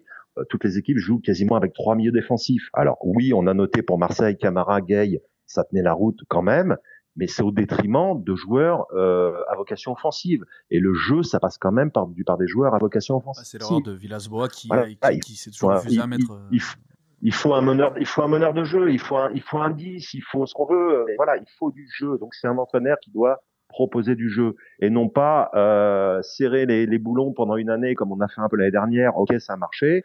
Euh, et l'année d'après, ça marche pas. Garcia, avec Garcia, c'était la même chose. Mm. Euh, Rappelez-vous, euh, la, la meilleure expérience en, en, ter- en termes d'émotion que les Marseillais ont vécu, c'était avec euh, avec Bielsa euh, en 2014. Bon, il y a eu Guéret Voilà, il avant quand même. Il, il avait et Garrett, oui, avant aussi, mais voilà, c'est des, des gars qui ont proposé du, un jeu différent, surtout euh, Bielsa. Euh, les joueurs ont eu du mal à s'adapter, mais au moins, voilà, ça procurait de l'émotion. C'est sûr. On dit, on dit bien jouer, on dit bien jouer au foot quand même. Bon, en tout cas, merci beaucoup Fifi et, c'est tout ce qu'on te souhaite Hein euh, au final euh, d'avoir Ouais. du jeu et euh, que l'OM retrouve en fait cette ferveur et que les supporters soient, soient Ouais, heureux. on, le souhaite. T'as quelque chose d'autre à Je voulais faire une rajouter petite parenthèse sur, euh, ouais, une petite parenthèse sur euh, sombrero là, sur le coup du sombrero, parce que sombrero, c'est le coup du sombrero. Ouais. C'est quoi pour vous le vrai coup du sombrero? Pour moi, pour moi, c'est celui de Zidane que- sur Ronaldo le- en 2006. Pour moi, ça Ah c'est le ouais, vrai bah, sombrero. bah, c'est- bah, bah, pour moi, c'est pas ça. Moi, pour moi, le vrai coup du sombrero, c'est le sombrero associé à la roulette. Oh, c'est ouais, euh, ouais. Neymar, euh, Ah. c'est Neymar, euh, Brésil-Costa Rica en 2018 en Coupe du Monde. C'est Ah, Neymar, malheureusement, c'est Neymar euh, contre Toulouse il y a, il y a trois ans. euh, J'allais le dire en plus. J'allais le dire. C'est ça, c'est ça. c'est- Pour moi, c'est le vrai coup du sombrero. Allez, allez, regarder ça. c'est- Ceux de voilà, Ronaldinho aussi sont pas mal. ouais. Quand il arrive C'est au Barça. la roulette associée au coup du sombrero, c'est-à-dire que c'est le ballon qui passe par-dessus la tête du joueur et de l'adversaire et récupérer le ballon par derrière. Ouais. Voilà. Ah, et il y avait un précurseur. Voilà. Et il y avait un précurseur dans les années 70, c'est euh, Yves Mario qui le faisait très bien avec euh, Lyon et Bastia en allez jeter un œil sur le, le, match retour de la de la finale euh, de la Coupe de l'UEFA en 78 à Eindhoven Bastia, le match retour. Eindhoven Bastia en 78. Euh, oh. Eindhoven, Ouais, Fifi, je te remercie parce que là, tu viens de clouer le bec à, Baptiste, encyclopédie du football vivante. je suis assez, je suis assez content. Et, allé au et vous avez à la 20, à la 29e minute ce match retour de la coupe de, de, de la finale de la coupe de l'UEFA, vous avez Yves Mario qui fait une roulette, c'est magnifique dans les années 60. Si c'est la 28e minute, tu reviendras plus jamais sur ce podcast. 29. En tout cas, merci beaucoup d'être venu Fifi, merci, ça fait plaisir. Voilà, voilà les sombreros. Merci Fifi, à, très bientôt. À plus. Ciao. Merci à vous, à bientôt, portez-vous bien. Merci. Bon messieurs, est-ce que vous voulez rajouter quelque chose sur euh, sur euh, le classico? Est-ce que vous voulez euh, parler d'un autre sujet? Non, je pense qu'on a fait le. Moi, classico, je, veux juste rajouter un titre, un, truc, pardon, à Baptiste, qui me parlait de, de, de Verratti aussi que tu pouvais pas pas trop voir. moi, il y a une action quand je vois Mbappé partir à, à balle à la neuvième minute et, et Rongier qui passe à côté, qui le qui, qui le regarde. Celle-là avec Verratti, il passe pas. Et, et, Verratti, il a fait une belle interview au, CFC. Je sais pas si vous regardiez le, le, Canal Football Club avant le match. Et il disait que, euh, en gros, on lui avait dit d'arrêter ses fautes un peu tactiques parce que ça, ça, faisait prendre des cartons jaunes et ça faisait louper des matchs. Et un jour, en plein match, il n'a pas fait la faute tactique, il se prend un but et il s'est promis que plus jamais il, refuserait une faute tactique. Moi, je pense que la faute tactique dans le football, c'est essentiel. Mais oui, mais c'est un geste technique. Oui, après, c'est un geste technique. après, après, après, Roger, lui manque du métier là. Ah oui, non, mais après, moi, après la faute technique, pour moi, elle est quand même. Il y a une zone de, faute technique. Tu vois, si t'arrives un peu trop près du but, c'est un coup de pute. c'est sûr, c'est sûr. Mais là, là où là où Rongier aurait dû la faire, Là, tu tues l'action. On parle, on parle même pas de ça. Après, oui, euh, enfin, quand je te critique Verratti, je suis pas en train de te le comparer à, à Rongier. Après, moi, ce qui, je, je l'avais dit en plus avec avec William la dernière fois, bon, on va pas trop non plus, non plus s'épiloguer sur lui. Alors, c'est que un mec comme Verratti, pour moi, c'est l'éternel espoir et c'est un mec qui joue, qui, qui est exceptionnel. Alors, quand il a envie et quand il a une hygiène de vie correcte, en Ligue 1, il est exceptionnel en Ligue 1. Par contre, dès que le, le, le niveau s'élève en, en, Ligue des Champions, il est aux fraises et aux framboises. Ah, et, je suis pas d'accord. Et, et, quand tu le vois, et moi je le vois jouer aussi avec, euh, avec l'équipe d'Italie, que je suis beaucoup, euh, il n'apporte rien du tout à l'équipe d'Italie. Alors, ça, je suis d'accord. Alors, euh, l'excuse avant, c'était il pouvait pas jouer avec Pirlo, sauf que Pirlo il est plus là, mais Verratti, on peut pas compter sur ah, d'Italie. Je, je, suis d'accord avec toi. Dès que le, niveau s'élève, pour moi, c'est un mec qui il a, il a pas les épaules. Voilà. Je, je suis assez d'accord avec toi sur, sur l'équipe d'Italie. Euh, mais sur l'éternel le, espoir, euh, moi quand même, il a fait des, des, matchs de Ligue des Champions costauds, que ce soit contre le Barça, contre la Juve. Verratti, c'est quand même 93% de, alors ça je le sors du, du CFC hier, hein, mais c'est 93% de passes réussies en Ligue 1.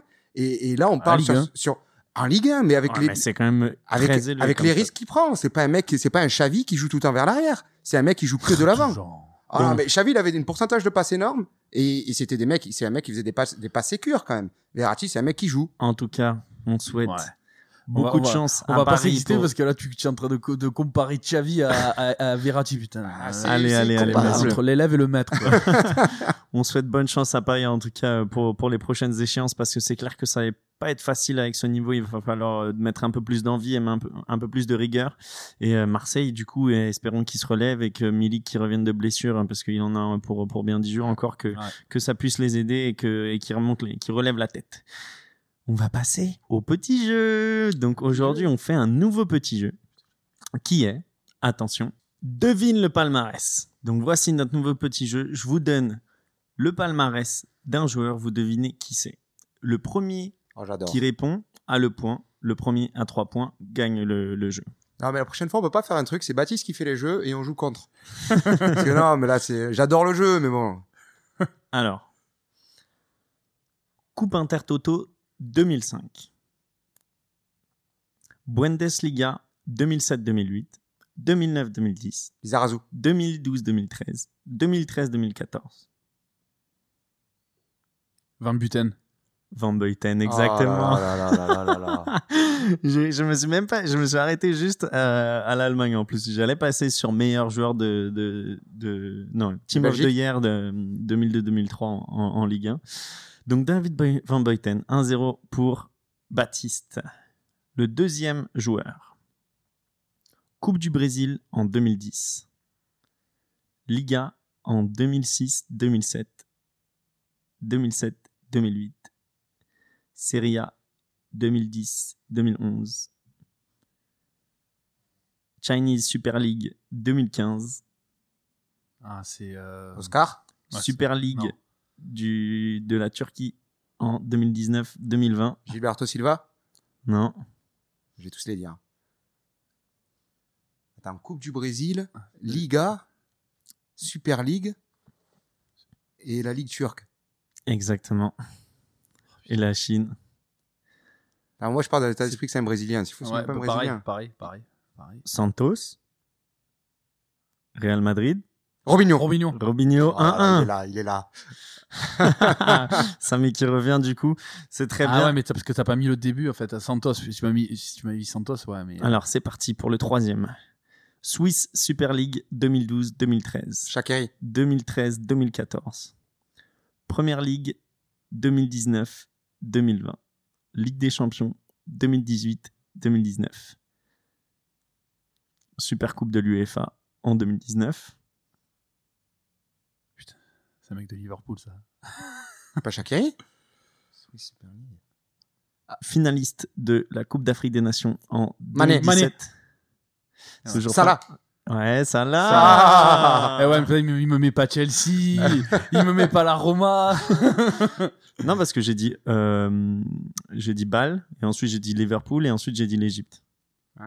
Parce que c'est juste là où il a gagné. Ouais. Parce qu'on est sur du palmarès, Baptiste. Eh ouais. Et ouais, bon, allez, on en refait un autre. Oh, on est bien là, non? Serie A, il y a deux. Ouais, c'est pour ça on peut arrêter. On n'a pas besoin de. Ouais, je te laisse gagner. Allez, le bal de match du coup pour Ah. Samy. Attention, Serie A 2003-2004, 2010-2011, Coupe d'Italie 2003-2004, Super Coupe d'Italie 2004-2011, Ligue des Champions 2002-2003, 2006-2007, Champion du monde Gattuso. Gattuso. Ah, il t'est donné celui-ci. Gennaro. Eh, honnêtement, c'est- même pas donné, c'est vraiment comme ça que je l'ai Oh fait là. de, de A à Z. Par contre, là, pour le dernier, il m'en reste trois, du coup, je vais pouvoir le choisir bien, tranquille. Oh. Ok, lui, il est bien. Lui, il est top. Lui, il est très bien. Ronald Zubar. Attention, c'est parti. Il y aura pas de point d'écart, hein, je vous le dis, c'est le dernier. Champion de France en 1996 avec la JOCR. Si c'est. Champion d'Écosse en 99 Boumsong. avec les Glasgow Rangers. Vainqueur de la Coupe d'Écosse en 99 avec les Glasgow Rangers. C'est pas Boumsong Non, c'est pas c'est Capot plus tard. C'est plus tard. Vainqueur de la Coupe du Monde 1998. Ah putain, je, je l'ai. Euh, c'est pas Guy Varche? Oui, C'est Guy Varche. je voulais le dire. Oh non. Le bon Stéphane. Et Baptiste sur la ligne. Ah, il est imbattable. Il est Oh là imbattable. là là là là Imprenable. là. Bien joué, Baptiste. Là, vous le voyez pas, mais il a un beau sourire. Ah, il est content. Il est content. Donc voilà, Stéphane Guivarch. Donc, euh, qu'est-ce que vous avez pensé de ce petit jeu bien? C'est pas mal. Attends, s'il en reste deux, moi je suis chaud. hein. Ça, on peut Vous jouer les toute voulez? la nuit, ça. Vous les voulez? On les fait. Allez, on les fait. On les fait. Lui, il est bien. Lui, je l'adore. Lui. Vainqueur de la Coupe d'Angleterre en 2006. Vainqueur du Community Shield en 2006. Championnat d'Angleterre en Division 2 en 2004. Finaliste de la Coupe du Monde des clubs en 2005. Finaliste de la Ligue des Champions en 2017. Quart de finaliste de la Coupe du Monde 2006. Et huitième de finale en Coupe du Monde 2010. Oh merde. 42 sélections et 22 buts entre 2005 et 2010. Vous avez sa nationalité ou pas là déjà? Il est euh, uruguayen? Non. Non, il est anglais. Non, il est anglais, ouais. Il a joué à Liverpool. Owen? Il a joué Rooney? À Aston Villa. Il a joué à... Wow, il a joué partout. Portsmouth, Aston Villa, Norwich. Oui. Et Peter, le grand Peter. ouais. Peter Crouch. À 3-3. Et t'as remis ton titre en jeu ou pas? Ah, j'ai pas remis mon titre en deux. hein. Là, c'est la dernière der, là. c'est- ouais, le pour- dernier que j'avais préparé. Ça, c'est le, le tout dernier que j'ai préparé. Donc, euh, c'est de la rapidité parce que c'est un, c'est un gars connu.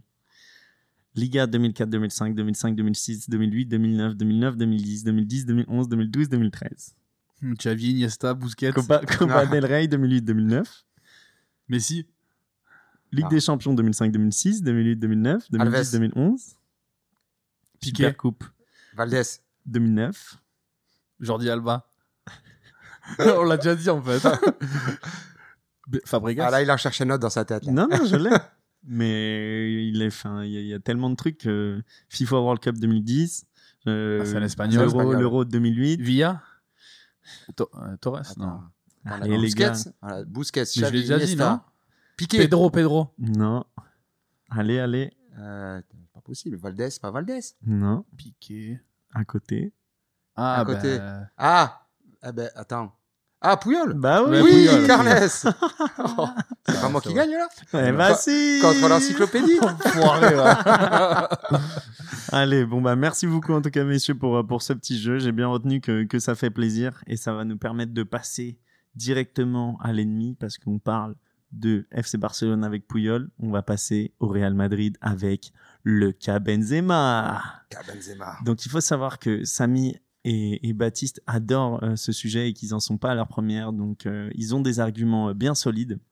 Donc on rappelle du coup euh, Benzema, joueur formé à Lyon, euh, qui part ensuite, euh, après avoir été euh, nombre de fois meilleur buteur de la Ligue 1 euh, pour... euh, deux fois. Ouais, Deux, trois fois, hein. Une fois, je crois. Il part, il part à 20 ans pour 30 millions. Ah, non, 21 ans pour 30 millions, mais je crois qu'il est une fois meilleur buteur avant de partir. Ouais, ah année. oui, sûrement, sûrement, oui. Ouais. Et il arrive au Real de Madrid, Ouais. où il met un peu de temps à s'imposer, et où il s'impose, et où il a joué hier euh, capitaine. Donc il a maintenant le brassard, il est meilleur buteur du club depuis que, depuis que Ronaldo part, euh, est parti. Pardon. Et il a commencé une euh, très bonne carrière en, équipe de France, où il a eu aussi le brassard de capitaine à, à un moment donné. Et euh, est venu le scandale euh, de, de la sextape avec euh, Mathieu Valbuena. Et euh, depuis ce jour-là, et les décisions de Deschamps et de Noël Le Gret de ne pas le convoquer suite aux poursuites qu'il y avait eu sur ce cas, donc de ne pas convoquer Mathieu Valbuena et Karim Benzema, il n'est plus convoqué en équipe de France et ça fait beaucoup écrire, ça fait couler de langue. Pourquoi? Euh, Parce que clairement, je pense que l'équipe de France serait bien meilleure avec un, un euh, comme, comme Karim Benzema. Donc, messieurs, je vous laisse l'antenne.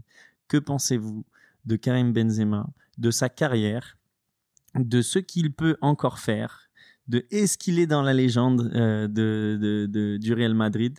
Donc, Samy, si tu veux commencer, dis-nous ce que tu penses de Benzema. Moi, je vais juste rebondir sur ce que tu as dit. Euh, euh, n'est pas sélectionné ou n'est pas sélectionnable par euh, Deschamps et Le Gret. Moi, je veux juste en fait que, que ça, ça, ça soit confirmé. Et je pense que c'est ce qu'il demande aussi dans, dans diverses interviews qu'il a faites. Euh, parce que bon, c'est vrai que ce débat, on, on fait sombrero au barbecue aussi, donc on en parle. Euh, mais mais c'est vrai. Est-ce qu'il est sélectionnable, oui ou non? Le problème, en fait, de cette question, c'est qu'on ne le sait pas. On ne sait pas s'il est sélectionnable ou pas sélectionnable. On ne sait pas s'il est écarté par choix du sélectionneur ou par choix du président ou par choix des deux. On ne sait pas s'il est officiellement mis à l'écart. On ne sait rien sur ce sujet, à part qu'il n'est pas pris. Et moi, si je me souviens bien de la dernière interview de Deschamps en, en 2018, c'était je- j'ai un groupe que je ne veux pas déranger, qui fonctionne bien, donc il est sélectionnable. Bah, attends, je vais te répondre à ta question, tu vas rapidement. En gros, il n'était pas Attends. sélectionnable. C'est ce qu'avait dit Noël Le Gret je- pendant toutes les démarches euh, juridiques. Voilà. Il n'était plus euh, euh, sous démarche juridique euh, la dernière année. Et maintenant, là, depuis euh, quelques semaines, du coup, c'est revenu euh, sur le, le parquet de Versailles, le tribunal de grande instance de Versailles, pardon. Et euh, donc, du coup, il n'y a pas eu de déclaration depuis, mais euh, si on suit la logique, il n'est plus sélectionnable aussi depuis que. Dernière justice- déclaration de Deschamps que j'ai, c'est il est sélectionnable, mais j'ai un groupe qui fonctionne bien, j'ai une, une stabilité que je veux pas déranger et mettre trop de lumière sur l'équipe. Ben, alors déjà, pour répondre à ta première question, enfin, il a déjà répondu en, partie, Jean-Antoine, c'est que pendant des années et des années, ben, le, cas, on va dire, l'affaire n'était pas encore réglée, d'accord? Déjà de une. Donc quand euh, quelqu'un est euh, sous, euh, ben, sous le coup d'une affaire, ben, tu n'es pas sélectionné. La preuve, Valbuena, depuis cette affaire-là, il a plus remis les pieds en équipe de France non Mais c'est parce qu'il est nul, hein. c'est pas parce qu'il est Non, pas alors attends, sélectionnable. alors attends, attends. Valbuena déjà pour moi, alors je sais pas, c'est pas, c'est pas, c'est pas, euh, un- c'est pas Ribéry, c'est pas, c'est pas un joueur là de classe mondiale, mais euh, sous Deschamps, Valbuena à chaque fois qu'il a été en équipe de France, si tu regardes bien ses c'est- il a très- toujours très très bien joué et il a toujours apporté quelque chose à l'équipe de France. Alors Valbuena, c'est sûr qu'il était euh, à l'aube, on va dire, de la pente descendante de sa carrière. Alors, Mais- il était bon, il restait bon. Mais, mais, Il restait bon. mais il restait bon, ça reste un, très bon joueur de Ligue 1.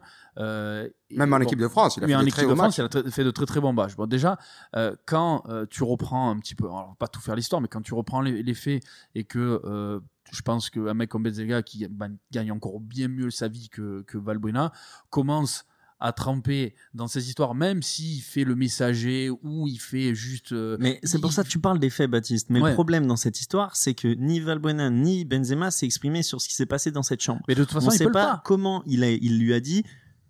Je sais qu'il y a une sextape. Ça se trouve qu'il lui a dit Fais attention, frérot. euh, j'ai un pote qui m'a dit qu'il y avait une sextape qui tournait sur toi. Ça se trouve qu'il a dit Hé, gros, me fais pas ça parce que j'ai une sextape moi, sur j'ai- toi. moi, j'ai lu les, trans- la transcription de Benzema de ce que lui a déclaré. Sur ce que lui déclare, c'est qu'il a dit à, à Valbuena mot pour mot, c'est une affaire qui m'est arrivée il y a quelques années. Ça dépend de toi si tu veux que ta famille soit au courant ou pas. Moi, ce que j'ai fait, c'est que je voulais pas qu'elle soit au courant. J'ai payé un ami à moi à Lyon qui m'a réglé l'histoire euh, euh, discrètement.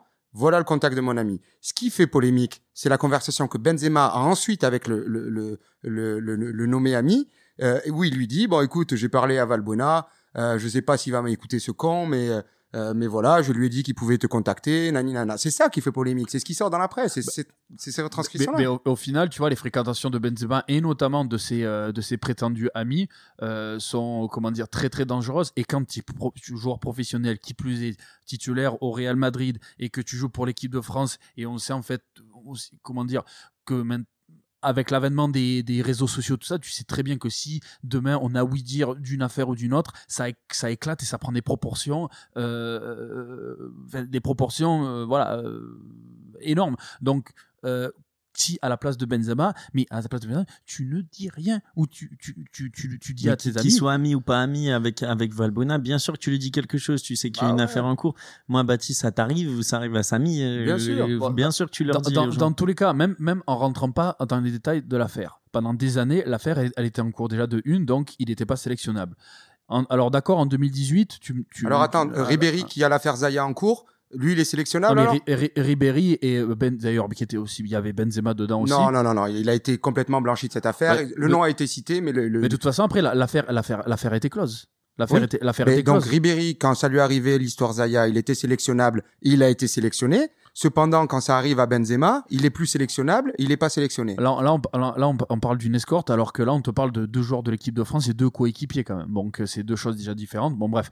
Et ce que je Si dis tu parles judiciaire, moi, c'est, si il y a une règle à la FFF qui dit tant qu'il y a un vo- volet judiciaire, le joueur n'est pas sélectionnable, ce que je peux entendre, dans ce cas-là, ça s'applique à tout le monde. Si, pour moi, c'est ça, c'est juste la règle en fait. Oui, alors le truc c'est qu'il n'y a, pas- il y a pas de règle à, à proprement parler. C'est mais- pas mais- pas Deschamps qui est au moment de l'affaire Zaya non plus. Et là, ça, on voit que Deschamps est quand même omniprésent au Et niveau je- de de, et je- de la FFF. Et je, et je vais Et te c'est peut-être lui qui met cette euh, cette euh, charte de conduite, ce code de conduite. Alors pour rentrer vraiment aussi dans, enfin, dans, dans le truc, alors regarde chronologiquement parlant plus ou moins. Euh, donc il y a l'affaire qui éclate entre Valbuena et Benzema, ok? Donc euh, Benzema, euh, enfin Le Gret et Deschamps disent on peut pas, on peut pas sélectionner des joueurs parce qu'ils incluent aussi Mathieu Valbuena, bon qui était ok euh, sur la pente descendante de sa carrière, etc. Mais dans tous les cas, même s'il avait été encore très bon, il aurait pas sélec- Valbuena, il l'aurait pas sélectionné et il l'a jamais sélectionné. Deschamps, il a dit qu'il n'a pas sélectionné Balbona en, 2000 en 2016. Il le sélectionnait pas, pas, pas par- pardon, par rapport à son niveau de jeu, pas par rapport à l'affaire. hein. Bon après ça, Ça, il a dit, euh, il s'est exprimé. c'est, euh, voilà, c'est de la c'est de la com. Enfin bref, juste pour te dire donc la- l'affaire elle est toujours en cours. Donc je vais pas sélectionner quelqu'un qui euh, qui euh, qui, enfin, qui est de- qui fait partie affaire en cours déjà de une. Et il faut savoir que pendant des années, Benzema n'était pas effic- efficace au sein de l'équipe de France et le, le seul à le défendre bec et ongle et à le sélectionner et à le titulariser, c'était Deschamps. Je suis d'accord avec toi Alors, sur ça. alors ensuite, quand Benzema, dans ses déclarations, Benzema qui Voilà, en- on qui y en- vient, qui parce que c'est qui ça, le qui problème. qui qui qui- donc du coup, Benzema qui veut toujours euh, faire tout jouer pour l'équipe de France, même si euh, il aurait dit, alors c'est des suppositions que ouais, son pays c'est l'Algérie, c'est pas la France, bla bla bla. Bon, ça après, ça moi je le prends pas en argument de bas.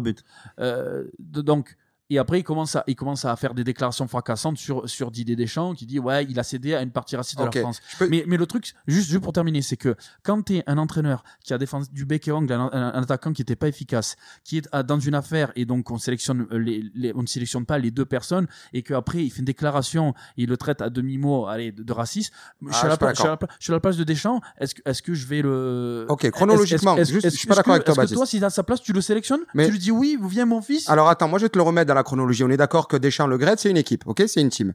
Euh, euh, trois jours avant l'interview de Benzema sur Marca, et encore une fois, on peut checker sur, sur, sur Google, hein. moi j'ai Oui, relu les, hein. transcriptions, mais les transcriptions de Le Gret, c'est Le Gret qui va devant la presse, qui explique déjà que c'est un peu la faute de Valbuena, et il monte son téléphone au journaliste en disant, moi mon téléphone il est là, il y a personne qui a accès, donc Valbuena il aurait pas dû laisser son téléphone à, à libre accès à quelqu'un qui aurait pu lui piquer la vidéo, et il finit en disant, vous voulez que je fasse quoi? Je reçois des, des lettres à la FFF tous les jours en disant à mort l'arabe, mais vous pensez que c'est que- c'est quelque chose que je peux cautionner? C'est Le Gret qui dit ça. Trois jours après, Benzema apprend qu'il n'est pas sélectionné. Il va faire une interview dans Marca. Et lui, ce qu'il dit, alors que le président s'est quand même exprimé devant les journalistes en disant qu'il reçoit des lettres à mort l'arabe, Ben- Ben- Benzema dit à Marca, Deschamps a cédé à une partie raciste de la France. Jamais Benzema Ouais, a dit que Deschamps était raciste. Et Benzema est allé chez, je crois que c'était dans le team Ouais, du gars. Et oui, il a dit clairement, euh, je, je le répète, Deschamps n'est pas raciste. Ouais, mais Moi, je me base sur ce qu'a dit Le Ouais, mais à t'écouter, au final, ce que dit Benzema, au final, euh, euh, euh, entre guillemets, Deschamps, il est finalement victime des lettres qui ont été envoyées, envoyées, alors que. Il y avait une alors- pression politique que- oui, il y avait une pression politique. énorme. Mais oui, d'accord. Mais au final, le fait que la FFF ils reçoivent, ils reçoivent des lettres, j'ai l'impression que c'est la faute, c'est la faute de Deschamps directement. Non, je suis désolé. Ben non, non, c'est la faute de Le d'en avoir parlé devant les journalistes. Sachant que Deschamps, je pense Ça, pas c'est que ça- totalement de la faute de Le Gret. d'en C'est avoir la faute de parlé Le Gret. Oui, mais mets-toi à la place de Benzema. Tu, tu, tu, tu prends quoi comme attitude, sachant que tu suivi et on sait euh, le, le public de Benzema. Le public de Benzema, euh, c'est- c'est c'est d- des gens du milieu populaire et euh, où il y a beaucoup de jeunes, où il y a beaucoup de jeunes qui le regardent en leader. Comment tu peux accepter que euh, il y a un président qui aille devant les journalistes et qui dise je reçois des lettres à mort l'arabe juste après tu te fais pas sélectionner et toi ne pas prendre parti en disant écoutez je pense qu'il y a eu ça. Il a eu Et tort, surtout, je suis d'accord. comprendre De la, toute la façon- frustration de toute final façon- de la personne. De toute façon, Benzema, de toute façon, euh, Deschamps. Enfin, déjà, euh, il a alors tu peux dire il a cédé, enfin, ce que, ce que tu veux. Alors, ok, c'est une, une, décision politique, mais derrière ça, il faut que Deschamps il puisse préserver son groupe. On est d'accord? Parce que euh, que- quel est quel, est l'intérêt de Didier Deschamps? C'est pas pas de, faire plaisir un tel ou un tel. Lui, il faut qu'il doit il doit, remplir ses objectifs. Demain, demain, imagine donc il, il avait reçu ils avaient reçu toutes les lettres possibles et inimaginables. Demain, il dit euh, Deschamps, je, je, je sélectionne Benzema. Mais tu te rends compte le bordel que ça peut foutre dans un groupe. Et Ah bon tu sais, au- autant, autant, autant talentueux qu'il soit. Et Dans, euh, dans tous les moi, groupes, dans tous les groupes, y compris euh, France quat- euh, 2014 en Coupe du Monde, y compris tous les groupes du Real Madrid avec les stars qu'ils ont, y compris le groupe à Lyon, ou même le président Olas encore aujourd'hui, c'est le meilleur avocat de Benzema. Dans tous les groupes où il a vécu, tout s'est toujours bien passé. Et tu me parles de groupe, Rabiot qui revient dans l'équipe de France. Moi, je me mets à la place des joueurs qui étaient réservistes à l'époque où Rabiot il a dit moi je veux pas être réserviste. Non, mais, euh, Aujourd'hui, il revient. Moi, je, moi, je suis l'un des joueurs. Enfin, moi, je l'attends à l'entraînement. hein. Ma- Mais moi, Rabiot, j'ai jamais été pour qu'il revienne. Alors, si tu veux rebondir sur Rabiot, Rabiot déjà, C'est il ça, est le très, problème, c'est qu'il il est très, très, mesures. il est très, très mal entourné déjà. Donc, sa mère qui est, qui est son, qui est son, qui est son agent aussi, son agente, euh, je sais pas si on le dit. Euh, et euh, pour moi, Rabiot, ce qu'il a fait, c'est une faute professionnelle. Alors là, je suis d'accord avec toi. Moi, je, moi, j'étais pas. hein, mais, mais Bah, même- Le sujet, c'est Deschamps. Donc, Oui. Deschamps, oui, il a deux poids, deux mesures. Oui, mais alors regarde, regarde, regarde par la- les- aussi les- la chronologie. Regarde, Deschamps, au final, pour arriver où est-ce qu'il est arrivé, il a pas eu de Benze- il a pas eu besoin de Benzema puisqu'il a voulu préserver son goût. Si, je te- si tu veux, je te donne un autre un exemple. On retourne 20 ans en arrière, en 1998. Aimé Jacquet gagne la Coupe du Monde. Devant, on parlait de Guy Varche, Stéphane Guy Varche, euh, c'était c'était le moins bon des attaquants à sa C'était disposition. Euh, Il y avait euh, à Ouais, l'époque, à l'époque, t'avais, t'avais des mecs comme Ginola et Cantona. Ginola et Cantona, ils étaient tan- talentueux. Ginola, il était monstrueux en Angleterre. Aimé Jacquet a dit, je les prends pas pour les biens du, pour le bien du groupe parce que c'est des mecs qui mais peuvent. ça rebondit, sur, ça rebondit sur ce qu'on disait déjà la semaine dernière, où on disait que du coup Deschamps s'est inspiré de Aimé Jacquet, et du coup c'est aussi ça, je pense, euh, qui est pas du tout anodin dans, les deux affaires, c'est que le mec, au final, il sait très bien que il va prendre un attaquant plus pour le groupe et pour mettre des mecs derrière qui vont être euh, plus apportés offensivement, etc., qu'un vrai neuf. Ça, c'est une philosophie de jeu. Moi, c'est pas la mienne, et je pense que c'est pas c'est la plupart des gens euh, qui nous écoutent et qui, qui ont suivi l'équipe de France surtout en, en 2018. Après, Après, attends, tu dis, tu dis, eh, c'est c'est inspire d'Aimé Jacquet, je suis d'accord, mais Aimé Jacquet, quand il prend pas Cantona, il dit oui, c'est parce que je veux faire de la place à Zidane. Et quand il prend pas Ginola, il assume complètement que c'est après l'échec plus ou moins euh, de Ginola en 96 et le, et le c'est- non, c'est la Coupe du Monde aux États-Unis, je crois, 94. Non, c'est la, la qualification où. Gérard, Rou- Gérard Rouillet le traite de criminel. Enfin, Voilà, bref, ça, voilà. Donc il, histoire il assume ses positions. Je le prends pas pour X, Y ou Z. Et encore une fois, Benzema, quand il va dans, dans tous les, même il est passé au Canal Football Club, il est passé chez, chez Yann Barthès dans, dans Quotidien, il a fait Team du gars. Et quand il va dans toutes ces émissions, tout ce qu'il demande, c'est une explication. Pourquoi je suis pas sélectionné? Comme le disent, il y a jamais eu un- une conversation téléphonique. Et, ben, et Deschamps Ça, est un adepte. Ça, Parce qu'avec. Nasri, c'était pareil. Il n'y a jamais eu une explication. Il n'y a jamais eu une explication dans une, un email de la direction de la FFF disant tu n'es pas sélectionné tant qu'il y a Didier Deschamps parce qu'il veut plus dans ton équipe, parce que tes propos euh, euh, journalistiques ont eu un impact sur sa maison à Bayonne qui a été taguée. Et Ouais. c'est fait. Ouais, mais euh, tu, tu, tu comprends que là, euh, comment t'expliques La- L'affaire, elle est beaucoup, beaucoup plus grosse. Et je te dis, l'époque est aussi différente. C'est que là, demain, je te, je te dis, tu, en 2000, on fait l'Euro 2016 à la maison. Tu vois, on, on perd en, on perd en finale. Demain, tu dis. euh, je sélectionne Benzema alors avec une affaire en cours etc mais attends tu as- mais bien sûr que c'est c'est politique je suis d'accord mais quelque part Deschamps il est obligé de faire des choix pour pouvoir avancer aussi dans sa quête il a, il a des objectifs. Il, il- il dit pour le bien du groupe, dans sa tête, il va se dire Ok, alors je suis d'accord que c'est vrai qu'il aurait peut-être dû avoir une discussion, même un message, un email. Je suis d'accord, je suis d'accord avec toi. Benzema, il aurait dû, on aurait dû lui dire Voilà, t'es pas sélectionné parce qu'il se passe ça, ça et ça. Et au moins, il se serait fait une révision Ok, et il aurait Baptiste. continué à sa, à Par- sa carrière. Parle-moi, parle-moi- parlons maintenant d'aujourd'hui. Pourquoi? Ok, ça lui a donné raison en, en 2018, pas trop en 2016 parce qu'on perd en finale. Ouais, Qu'est-ce qui se passe aujourd'hui, maintenant? Gignac, il met, le, il met pas le poteau, mais le but, euh, voilà. on, euh, Et et, Ben, non, Eder, arrête, euh. et Eder reste à Lille. Et puis c'est bon. C'est un- Non, mais ah. Pourquoi, pourquoi, aujourd- aujourd'hui il y est pas? Ben, moi, moi, je te dis, c'est le même problème. C'est Deschamps, pour moi, personnellement, Deschamps qui a un problème avec Benzema. Parce qu'encore une fois, on parle de groupe. Les mecs du groupe d'aujourd'hui, ils- c'est, c'est, on va, je vais pas te, je vais pas me mettre à place Benzema et te dire que c'est, c'est les potes, mais il y en a beaucoup qui ont réclamé son retour. Bien Pogba, dont Varane, dont Griezmann, dont les leaders du groupe. Et les petits jeunes, ils adorent, ils ont, eh, Mbappé qui a dit qu'il adorait jouer avec Benzema.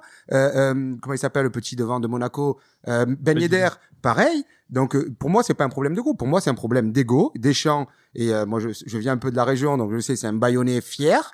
Et, et il lâchera pas. Bah alors comment tu peux expliquer Alors ok d'accord je t'entends, mais comment tu peux expliquer que euh, avant cette affaire-là, euh, Deschamps c'était le plus grand fan de Benzema, il était euh, comment dire euh, Parce qu'il a été Euh, déçu et c'est un mec et- fier et- et, et du coup voilà. il a pas envie Non, de. voilà. Parce que sa maison mettre- a été taguée à Bayonne. Ouais, c'est mais la bon, seule c'est- explication. c'est- Ouais, c'est pas que ça, arrête. Ah bah, c'est bien plus ça. gros que ça. C'est- C'est ce- bien plus ce gros que ça. jour-là, Quand il il, a parle dit- de ce tag, c'est vraiment, il, on parle avec la, la- la- les, les- les yeux en- tout, Parce tout que- plein parce de que larmes parce que ça lui a vraiment Pa- touché que- et que sa famille l'a, enfin, l'a alors, très mal alors, quel- vécu. alors, quelque part, oui, d'accord, quelque part. Mais quand tu as défendu un mec bec et ongle, euh, alors qu'il était critiqué euh, pour ses performances en équipe de France, et que au final cette affaire-là, dont il n'est pas responsable, lui tombe en partie sur la gueule. Mais bien sûr, et euh, par rapport au, par rapport au groupe, par rapport aux médias, par rapport à- au, au monde du football, mais tu, si tu le resélectionnes, c'est que tu perds Non, toute crédibilité. Ça, je comprends qu'il ait été déçu. Parce que demain- Mais c'est- alors, six dans- ans, ça fait, ça, alors- ça fait combien alors, 5 ans? alors, alors, attends, On passe à autre chose. alors, euh, on a dit, enfin, Benzema a dit que bah, euh, euh, Deschamps a, euh,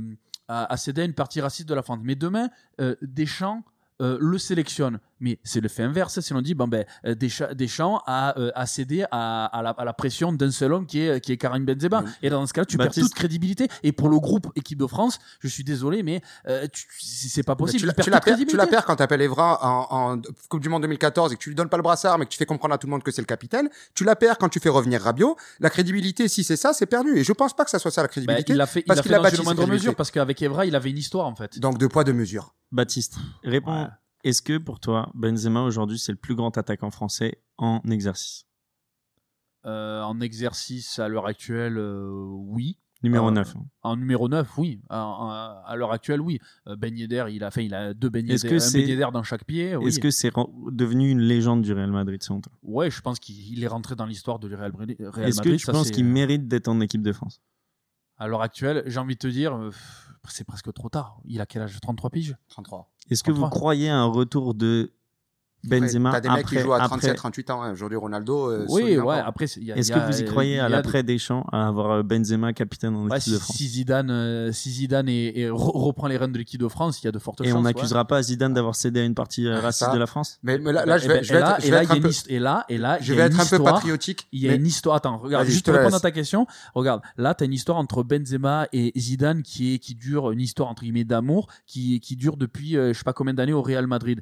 Alors, je dis pas qu'il y a une histoire d'amour entre Evra et Deschamps, mais pourquoi il a sélectionné Evra? Parce que Evra, depuis qu'il est, depuis qu'il a 22 ans, euh, il l'a retrouvé quasiment dans, dans, dans tous les clubs. euh, Enfin, pas tous les clubs, Monaco, la mais, euh, France. Monaco, je crois, à Marseille, quand il joue, non, il n'y a plus. Deschamps, il n'y a plus Deschamps. Monaco, la France. Non, mais ouais. bon, la Monaco, Monaco l'équipe de France, donc c'est- c'est pour ça que peut-être qu'il le prend. Après, moi, je vais être honnête avec toi, euh, Evra, je suis pas, j'en suis pas un grand fan, mais après, c'est un, c'est un autre débat.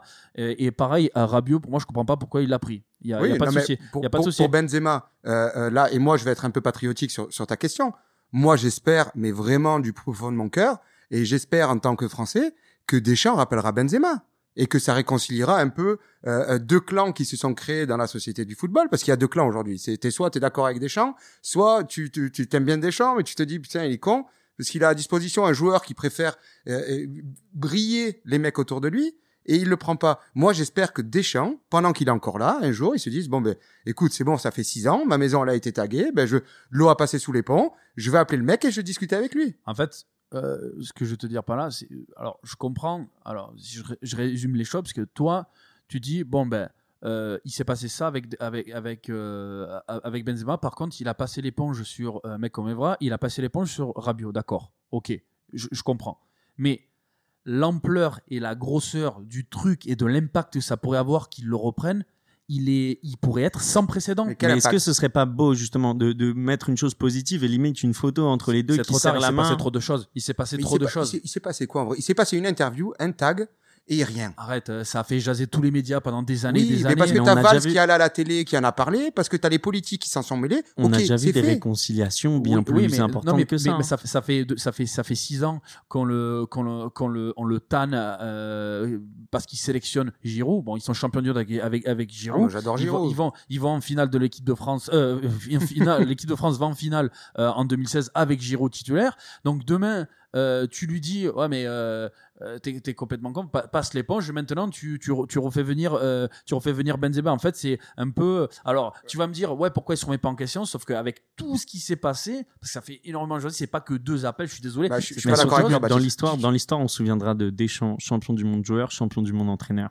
Ouais. et on se souviendra pas de ça. Alors que chez Benzema, chez fin, Benzema, on se souviendra de, de, dans sa carrière, on se souviendra de du coup son épisode de non sélection en équipe de France quand on fera euh, des, des bilans. Et c'est ça qui est triste au final, c'est que peut-être que Deschamps il se rend pas compte de ça et que moi je suis totalement d'accord qu'il faudrait lui redonner une chance, faire des excuses, pas des excuses mais des euh, réconciliations publiques ou sinon j'espère que pour Benzema bah, euh, Zidane va reprendre Bah, l'équipe de France assez tôt. Et, pour et moi le train est passé avec, avec Deschamps pour moi le, Mais le non, train, moi, je le pense train que est c'est, passé que, que c'est Deschamps. le- Alors que j'a- j'adore Deschamps, j'adore le mec, j'adore l'entraîneur, mais je pense qu'il a un vrai problème. Je pense qu'il a un vrai problème de fierté. C'est pour ça qu'il s'embrouille avec, je crois que c'était Ibrahim Ba, un match Juventus Milan AC, juste avant la Coupe du Monde 98. Ouais. Et Ibrahim Exact. Ba n'est pas appelé par Aimé Jacquet. Donc il a tout fait pour qu'Ibrahim Ba ne vienne pas pour une embrouille de terrain. Il s'embrouille avec Dugarry, il le démonte sur tous les réseaux, il veut plus le prendre au téléphone, il va pas Europa France 98, il dit si je viens, faut que Dugas soit pas là. Il s'embrouille avec Benzema, c'est pareil. Mm. Au bout d'un moment, faut que le mec fier. il range ça. il- ben, je comprends Oui, qu'il soit fier et les suis- Bayonnais sont, sont fiers Non, et je, alors- un grand big up aux Bayonnais qui vont nous écouter. J'adore, j'adore Bayonne, mais encore une fois, euh, je dis pas qu'il est, qu'il est comme ça parce qu'il est Bayonnais, mais je dis qu'il a une fierté qui est un peu mal placée. Alors, je, vois exactement où tu, où tu veux euh, où, tu veux aller. Après, j'ai jamais été un grand un grand grand fan aussi de Deschamps en tant que joueur parce que l'histoire des Brahima, je la je la, je la connais très très bien aussi. Il n'y a pas de souci. C'est vrai que quelqu'un qui a, qui a été beaucoup calculateur et qui a été euh, euh, parfois, euh, quelquefois un petit peu, un petit peu euh, Manipulateur. euh, manipu- oui, manipulateur et euh, et euh, comment t'expliquer? Moi, c'est sur l'affaire en question Benzema. Je t'ai- je t'ai donné, voilà, il s'est passé ce qui s'est passé. Maintenant, le faire revenir sous des chances, ça aurait ni queue ni tête par rapport à tout ce qui s'est passé. Sous Après- Deschamps, ouais. Oui, ouais, sous- t'as peut-être raison. Voilà. Alors Après- que j'aimerais bien, moi, après- pour la réconciliation, mais- pour mais le après- geste. mais après, je comprends que tu me dises, oui, euh, ok, il s'est passé ça, mais Rabiot, il, le- il le resélectionne. Alors certes, l'affaire, elle est beaucoup moins euh, médiatisée parce que c'est, on va dire, des faits, entre guillemets, euh, j'ai pas envie de dire moins graves, parce qu'au final, Rabiot, quand tu- on te demande d'être à la disposition de ton pays et que tu dis non, j'ai pas, j'ai pas envie, c'est cracher sur l'équipe de France. Et là, par, moi, personnellement, enfin, Rabiot, je, le, je, je- Ah, je suis d'accord, je le reprends pas. Pour moi, c'est grave. Et, Evra, le capitaine de au- et le, et le mec qui, a, qui revient de Nice-Na, qui va s'excuser, et qui après va traiter, je sais pas quoi, Pierre Ménès de gros, euh, Choupa Choups, Luis Fernandez, et j'en passe. Euh, Enfin, le mec, il, il- Deschamps, il, il est derrière lui alors qu'il lui a fait signer une charte, et il est derrière lui à mes, mais corps et âme. En même temps, moi je suis pas, enfin, je suis pas messieurs. un, un grand fan de Ménez et, et. Fernandez. Bon, c'est un autre, c'est un autre débat, mais moi je. Oui, oui, après, on est, on est Messieurs, d'accord. on va mais- conclure. Est-ce que vous pensez qu'il va revenir à Lyon déjà, le petit Karim? Euh, Moi, je le souhaite pas. C'est le, Con- c'est le- conclusion, Baptiste, on va pas débattre. Conclusion. Tu penses qu'il revient ou pas? c'est le souhait de euh, c'est le souhait de Olas déjà puisque en, en ayant écouté un petit peu là le ben, 24 heures là sur sur Lyon et du coup euh, parce que Olas, Olas le, con- le, le considère comme un fils euh, il le dit il le dit ouvertement alors est-ce que justement Olas consentira à faire des efforts en, euh, au niveau salaire? Et est-ce que euh, est-ce que Benzema consentira à faire des efforts sur le plan salarié pour pouvoir Moi, je pense euh, que c'est plus le souhait de Juninho qu'Olas. hein. Je veux pas te contredire, mais je pense que c'est plus le. ouais Parce que je pense que pour les deux, que ce soit pour Olas ou Benzema, moi, je le souhaite pas. Parce que, je sais pas, Zizou, il a pas fini à l'OM. Euh, euh, tu vois, Drogba, il a pas fini à l'OM. Euh, Ronaldinho, il a pas fini au PSG. Parce que quand Ouais, tu pars de ces moderne. clubs-là, là c'est c'est- Euh. toutes les choses sont possibles il y a beaucoup de il y a beaucoup de joueurs C'est tu vois, plus qui- les joueurs euh, sud-américains qui font ça, qui retournent toujours en Argentine, qui Mais retournent regarde toujours Ozil, Brésil. Oz- euh, regarde Ozil. euh, il vient qui- pas de Fenerbahçe. Il est jamais, il a jamais joué là-bas. Il va- il rentre en- mais il va en Turquie, qui est son pays club de- d'origine. C'est son club de cœur et le mec il dit, euh, le mec il, il, il est pas payé pendant six mois. là. Il a, il a consenti ouais, à bah, être ouais. bien alors qu'il prenait un salaire. Je crois que c'était le mieux payé toi, euh, Samy de première ligue. Tu vois. Tu penses qu'il revient? Moi, moi, je, euh, je sais pas si je pense qu'il revient. Je pense pas, mais en tout cas, je l'espère pas. Euh, J'espère qu'il finisse en, en beauté au Real Madrid. Il est aujourd'hui, je crois, à 539 matchs. euh, euh, donc le, le premier étranger, euh, je crois qu'il est 12e le plus capé du Real Madrid. Donc derrière tous les Espagnols, Gucci, Raoul et, et j'en passe. J'espère qu'il finisse là-bas, euh, qu'il fasse ses, ses plus belles années qui lui restent là-bas. Et, et puis voilà, merci, au revoir, parce que c'est, je pense que c'est voilà. Bah, Merci messieurs en tout cas. Et euh, dites-nous ce que vous avez moi, pensé. moi, je, de- enfin, euh, je, je comprends ta, ta vision des choses. Après, je pense que je pense que ça serait bien pour la Ligue 1, tu vois. La Ligue 1, tu vois, quelqu'un comme ça Mais revient, même pour les petits Lyonnais, les, le centre de formation, je crois que d'avoir leur légende euh, à côté d'eux qui leur apprend à tirer des, coups que- francs. et- reviens, reviens en formateur. Exactement. Reviens en formateur. euh, non, tu fais, je sais pas moi, tu fais encore une année, dernière année et puis et puis tu rentres dans l'organigramme du club. Merci beaucoup en tout cas messieurs pour euh, ce débat sur Benzema. Euh, J'espère que ça, ça vous a plu, euh, nos, nos petits auditeurs, et euh, n'hésitez pas en tout cas à nous dire si vous n'êtes pas d'accord sur ce qui a été dit et à rebondir. Mais en tout cas, merci à vous. On va passer un- au dernier petit jeu avant de conclure du coup euh, pour cette cinquième, cette cinquième émission. J'avais commencé par faire des petits euh, donnez-moi le 11, mais c'est un peu long. Du coup là, je vais vous donner Donnez-moi les le gardien. non, non. je vais vous dire le 11 petit à petit. Il y aura un joueur qui manque et vous devez juste me dire le joueur qui manque. Ok On part sur Bayern Munich Inter Milan, finale de la Ligue des Champions 2009-2010. Oh là là là, c'est- je suis fini. César dans les buts, donc c'est la compo de l'Inter. César dans les buts, Lucio Samuel en défense centrale, Kivu Maicon sur les côtés, Cambiaso Zanetti au milieu, Schneider 10, Eto 9, Pandev à Milito. gauche, Milito le Ah, dernier. Milito. Ah ouais, Diego Milito. ouais, Milito. Et après il est remplacé par Palacio euh, à 72e. 1-0. Liverpool, Ah ouais, d'accord. ah, C'était c'était comme ça le jeu, d'accord. J'ai pas compris. Liverpool, bah j'en cite 10 si vous étiez le 11e. hein. Ah, moi, je joue à la rapidité, comme ça, au moins. Euh, si après je perds, j'en ai déjà un. Liverpool Atlético de Madrid, 2009-2020, fina- euh, 16e de finale de la Ligue des Champions. Match 2009, retour. 2020 Non, 2019. 2019-2020. Euh, 16e de finale, euh, euh, 8e de finale, match retour. Au Black, Savic Philippe, Trippier, Renan Lodi, Thomas, Coquet, Correa, Carrasco. Costa, Carrasco. Félix, Costa. Ah, tu as dit Costa, Félix Ah, non, c'est pas Carrasco. Ah, c'est Saul Niguez. So, Sao, bien, bien joué, joué. Ah ouais. 1-1, Pépite. Pays-Bas, Espagne, finale de la Coupe du Monde 2010. Stecken, Stekelenburg, Stekelenburg, pardon, Bon. Eitinga, Mathilsen, Van der Van Bronckhorst, De Jong, Van Boben, Schneider. Robben. Robben, Kuyt, Van Van Persie. Persie. Percy. Ah, il me en manque un? Ouais. Van der Waart. Non, vous l'avez dit, je crois, je sais pas. Re- Si. Je redis? Schneider, Van Bo Schneider. Ah, c'est moi qui l'ai dit, Schneider. Non, tu l'as pas dit. Si, tu l'as pas dit. Ah, à rejouer celui-ci. Ou on réécoute, je sais pas. Bah, tu, peux, réécouter le podcast si c'est Bon, on donnera le point quand on réécoute le, quand, le podcast sera. Allez, on va, on va faire un dernier alors. C'est, le gagnant là. Hmm. Séville Inter, finale de la Coupe du Monde 2019-2020. Coupe du Monde Coupe, du euh, Europa. Quelle année finale de la Coupe du Monde. 2009-2020. C'est le cas Benzema qui t'a 2019-2020. T'as un problème, hein Ouais, putain, Ah, le, ca- le cas Benzema, faut plus faire les jeux après. Ah, ça m'a, ça m'a, faut- ça faut faire les jeux avant. Donc c'est là que compo de l'Inter. Bono, Diego Carlos, Koundé, belle charnière girondine. Non, c'est Séville. Tu me dis l'Inter. Séville. Ouais, t'as dit, t'as dit l'Inter. On est sur la fin il, là. est Allez. temps, il est temps que ça se termine. Compo de Séville. Bono, Koundé, Diego Carlos, Navas, Jordan, Fernando, Banega, Ocampos, De Jong, Souzo. Il en manque un. Il manque le petit devant, putain, je sais que je- Non, Non, il manque lui le défenseur gauche. Ah, c'est pas. euh, Ah merde, c'est. Ah, je l'ai en plus. Euh, c'est pas Mariano? Non, C'est le défenseur. il est plus à Séville. Euh, Il fait beaucoup d'Instagram avec sa meuf. Ah, je sais. C'est pas Trimolinas, non? Il est espagnol. Euh, Il a signé dans un club entraîné par Lucien Riquet? le Special One. Ah, défenseur gauche de Tottenham. ah Llorente. Je l'avais plus. Non, pas. Llorente. Je l'ai plus. Je l'ai Ah, pas. Attends, attends, attends. Dis-nous une lettre. non. Sergio Reguilon. Reguilon. ouais, ouais. Ah, il est là. Voilà, donc on termine sur une sûrement match nul du coup 2-2 parce que 2-2, ouais. Baptiste avait quand même Schneider. Ah, Mais ça a été serré quand même. Hein. Samy, t'as été un, adversaire euh, de taille et du coup merci beaucoup hein, parce que euh, il en faut pour concurrencer fallait, Baptiste fallait, fallait le mettre en confiance pour le, pour le Ah. premier là. et, et ça Le fait plaisir. podcast. Je l'ai fatigué pendant les débats. Voilà. Bon, on va conclure du coup euh, sur sur les petites recommandations de base. Euh, donc que ça soit euh, comme on a d'habitude, c'est euh, Twitter, YouTube, euh, Facebook, une vidéo, euh, une équipe que tu as envie euh, de, de mettre en lumière, un joueur que tu as envie de mettre en lumière ou n'importe quoi. C'est ce qu'on fait à la fin de l'émission. Donc euh, si tu veux commencer, nous dire un truc dans le foot euh, que as envie, euh, sur lequel tu as envie de mettre de la lumière. Ou Baptiste, peut-être si tu as une idée Bah, si avant. tu veux bien commencer comme ça, je, je réfléchis un peu. Bah après, je reste euh, vraiment sur les, sur les classiques. Alors, euh, j'ai- un petit peu, euh, bah, sous les conseils de notre, euh, notre ami Getty, j'ai commencé un petit peu à, écouter les chroniques de Romain Molina sur le, sur le football business. Et je dois t'avouer que c'est très, très intéressant. Il parle de beaucoup de personnes que je connais pas dans le milieu du football.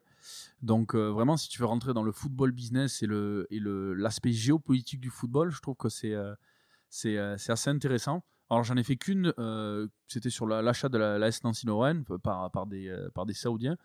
Et, euh, et je t'avoue que c'est vraiment, vraiment, vraiment intéressant. Vraiment, le mec, il va dans les détails. Et euh, je pense que bah, ça serait bien de- de- d'en regarder quelques-unes pour pouvoir avoir une image un petit peu différente du, euh, des dessous du football aussi. Donc, euh, euh, donc ouais. Je, je, Donc on continue sur Molina. Ro- Romain Molina s'appelle. Ouais, Voilà. parfait. Ouais. Euh, moi, je suis pas très. Euh, je vous avoue que je suis pas très nouveau, nouveau goût dans le foot. Je reste, je reste très classique et j'adore revoir des, Bah, des, nous anciennes vidéos. Bah, tu moi, peux alors, dire moi ça. je suis un grand fan de, de l'INF Claire, Clairefontaine. euh, les, les, les vidéos de l'époque. euh, Ouais. ça, ça, je suis un grand fan aussi. Diaby Benarfa. Diaby Ben Arfa. Fils de la, grâce à vous et avant que, avant que les deux disparaissent. Mais, euh, mais Moi, non, tu sais ce- lequel qui, il me- qui me fait le plus rire dans ce doc- documentaire? Euh, à part Ben Arfa, tu veux dire? Ouais, euh, Non, je vois pas. Quelle génération. Jordan. Ah ouais. oh là là. Ah ouais, Jordan. Oula, oula C'est là du là là niveau, là. ça, c'est du niveau. Ah, ah ouais, Ah, ça, il mais est ça- tellement mais, bon. cette génération 87, c'est une génération perdue, mais euh, Et l'une des plus, les plus talentueuses qu'on ait eues, quoi. ah ouais, mais des- les plus les plus talentueux, les plus débiles au final. hein. Ouais, Pff, c'est euh, vrai. à, à part Benzema, vrai. quoique. Hein. Et moi, On et, va pas moi, en faire le et débat. moi, je vais conclure du coup sur euh, le 24 heures de boulot qui est pas mal. Et Ouais, je pense ouais. qu'il y a deux épisodes euh, mal. qui sont sortis et il y en a d'autres qui vont sortir. Et euh, même elle fait pas mal de trucs sur YouTube. Donc euh, allez la suivre. Ça, ça a le mérite d'être dit parce que c'est c'est bien fait. Ouais, et si je peux ajouter un truc sur aussi, il y avait un reportage, je crois que c'était un intérieur sport, euh, sur Zidane qui essaye de, enfin, qui faisait sa, c'était Zidane à la transition, quoi, en gros, où euh, Mhm. euh, il faisait ses- J'adore les il Il passait ses, diplômes, ouais, d'entraîneur. Et il y a, il y a une interview pas mal avec Christian Gourcuff où ils font une comparaison où, où Gourcuff c'est un one man show et, et il, il s'assiste pas trop et, euh, et il est vraiment dans les traits, dans, dans- il, il organise les entraînements, il organise les préparations physiques et euh, il fait lui-même les équipes. Et, euh, et Zidane faisait un peu la comparaison avec le type d'entraîneur qu'il voulait être plus tard. Et c'est cet entraîneur-là qu'il est devenu parce qu'il voulait être un entraîneur d'équipe euh, avec un adjoint fort comme Bettoni qu'il a aujourd'hui. Et, euh, et C'est je vrai. trouve ça intéressant parfois de revoir un peu les, les vieilles vidéos et les mecs qui, Ouais, qui disent, la je être Il est ça, allé voir Bielsa aussi, tu te rappelles? Il est allé voir Ouais, aussi il a- Bielsa à l'époque euh, où il était à l'O- à euh, l'OM. Exactement, ouais. Donc euh, voilà. Bah, en tout cas, merci. Moi, je vais, je vais me remater ça parce que c'est vrai que je crois que je l'avais déjà vu, mais euh, ça donne envie et ça fait plus comprendre le football. Donc voilà. Ouais. Donc merci encore à vous tous de nous suivre. Merci messieurs en tout cas. Merci, Merci Samy d'être venu euh, nous, nous rendre visite. J'espère. euh, comment t'as trouvé plaisir. bien? Ah, j'ai trouvé ça génial. Bah, j'ai trouvé ça cool en vous écoutant. Et, euh, et, et vraiment de façon de, de, de débattre de football, je pense qu'on est tous passionnés. Ouais. Et j'espère que c'est aussi bien à, à le faire qu'à l'entendre. Donc, euh, Merci. Ça C'était un grand plaisir de voir Samy, euh, Samy avec nous parce qu'au final, on, on discutait hors antenne à chaque fois et euh, je pense que c'était bien voilà, de le. bah, tu de devrais le prendre le, le setup la, la prochaine fois avec nous. euh, Ouais, c'est parfait. soirée. Et euh, n'hé- n'hésitez pas à nous dire, euh, d'ailleurs, pour vous, qu'est-ce que c'est un sombrero? Parce qu'on nous a mis une belle colle avec. Euh, ah, je m'y attendais pas celle-là. Ah, Et, Fifi, euh, là. et au final, on savait que tout le monde aime des sombreros différents. Donc, quel est votre sombrero? Merci beaucoup et, et, à très vite. et la bise à William. Ciao, ciao. Allez, ciao. Merci, ciao, ciao.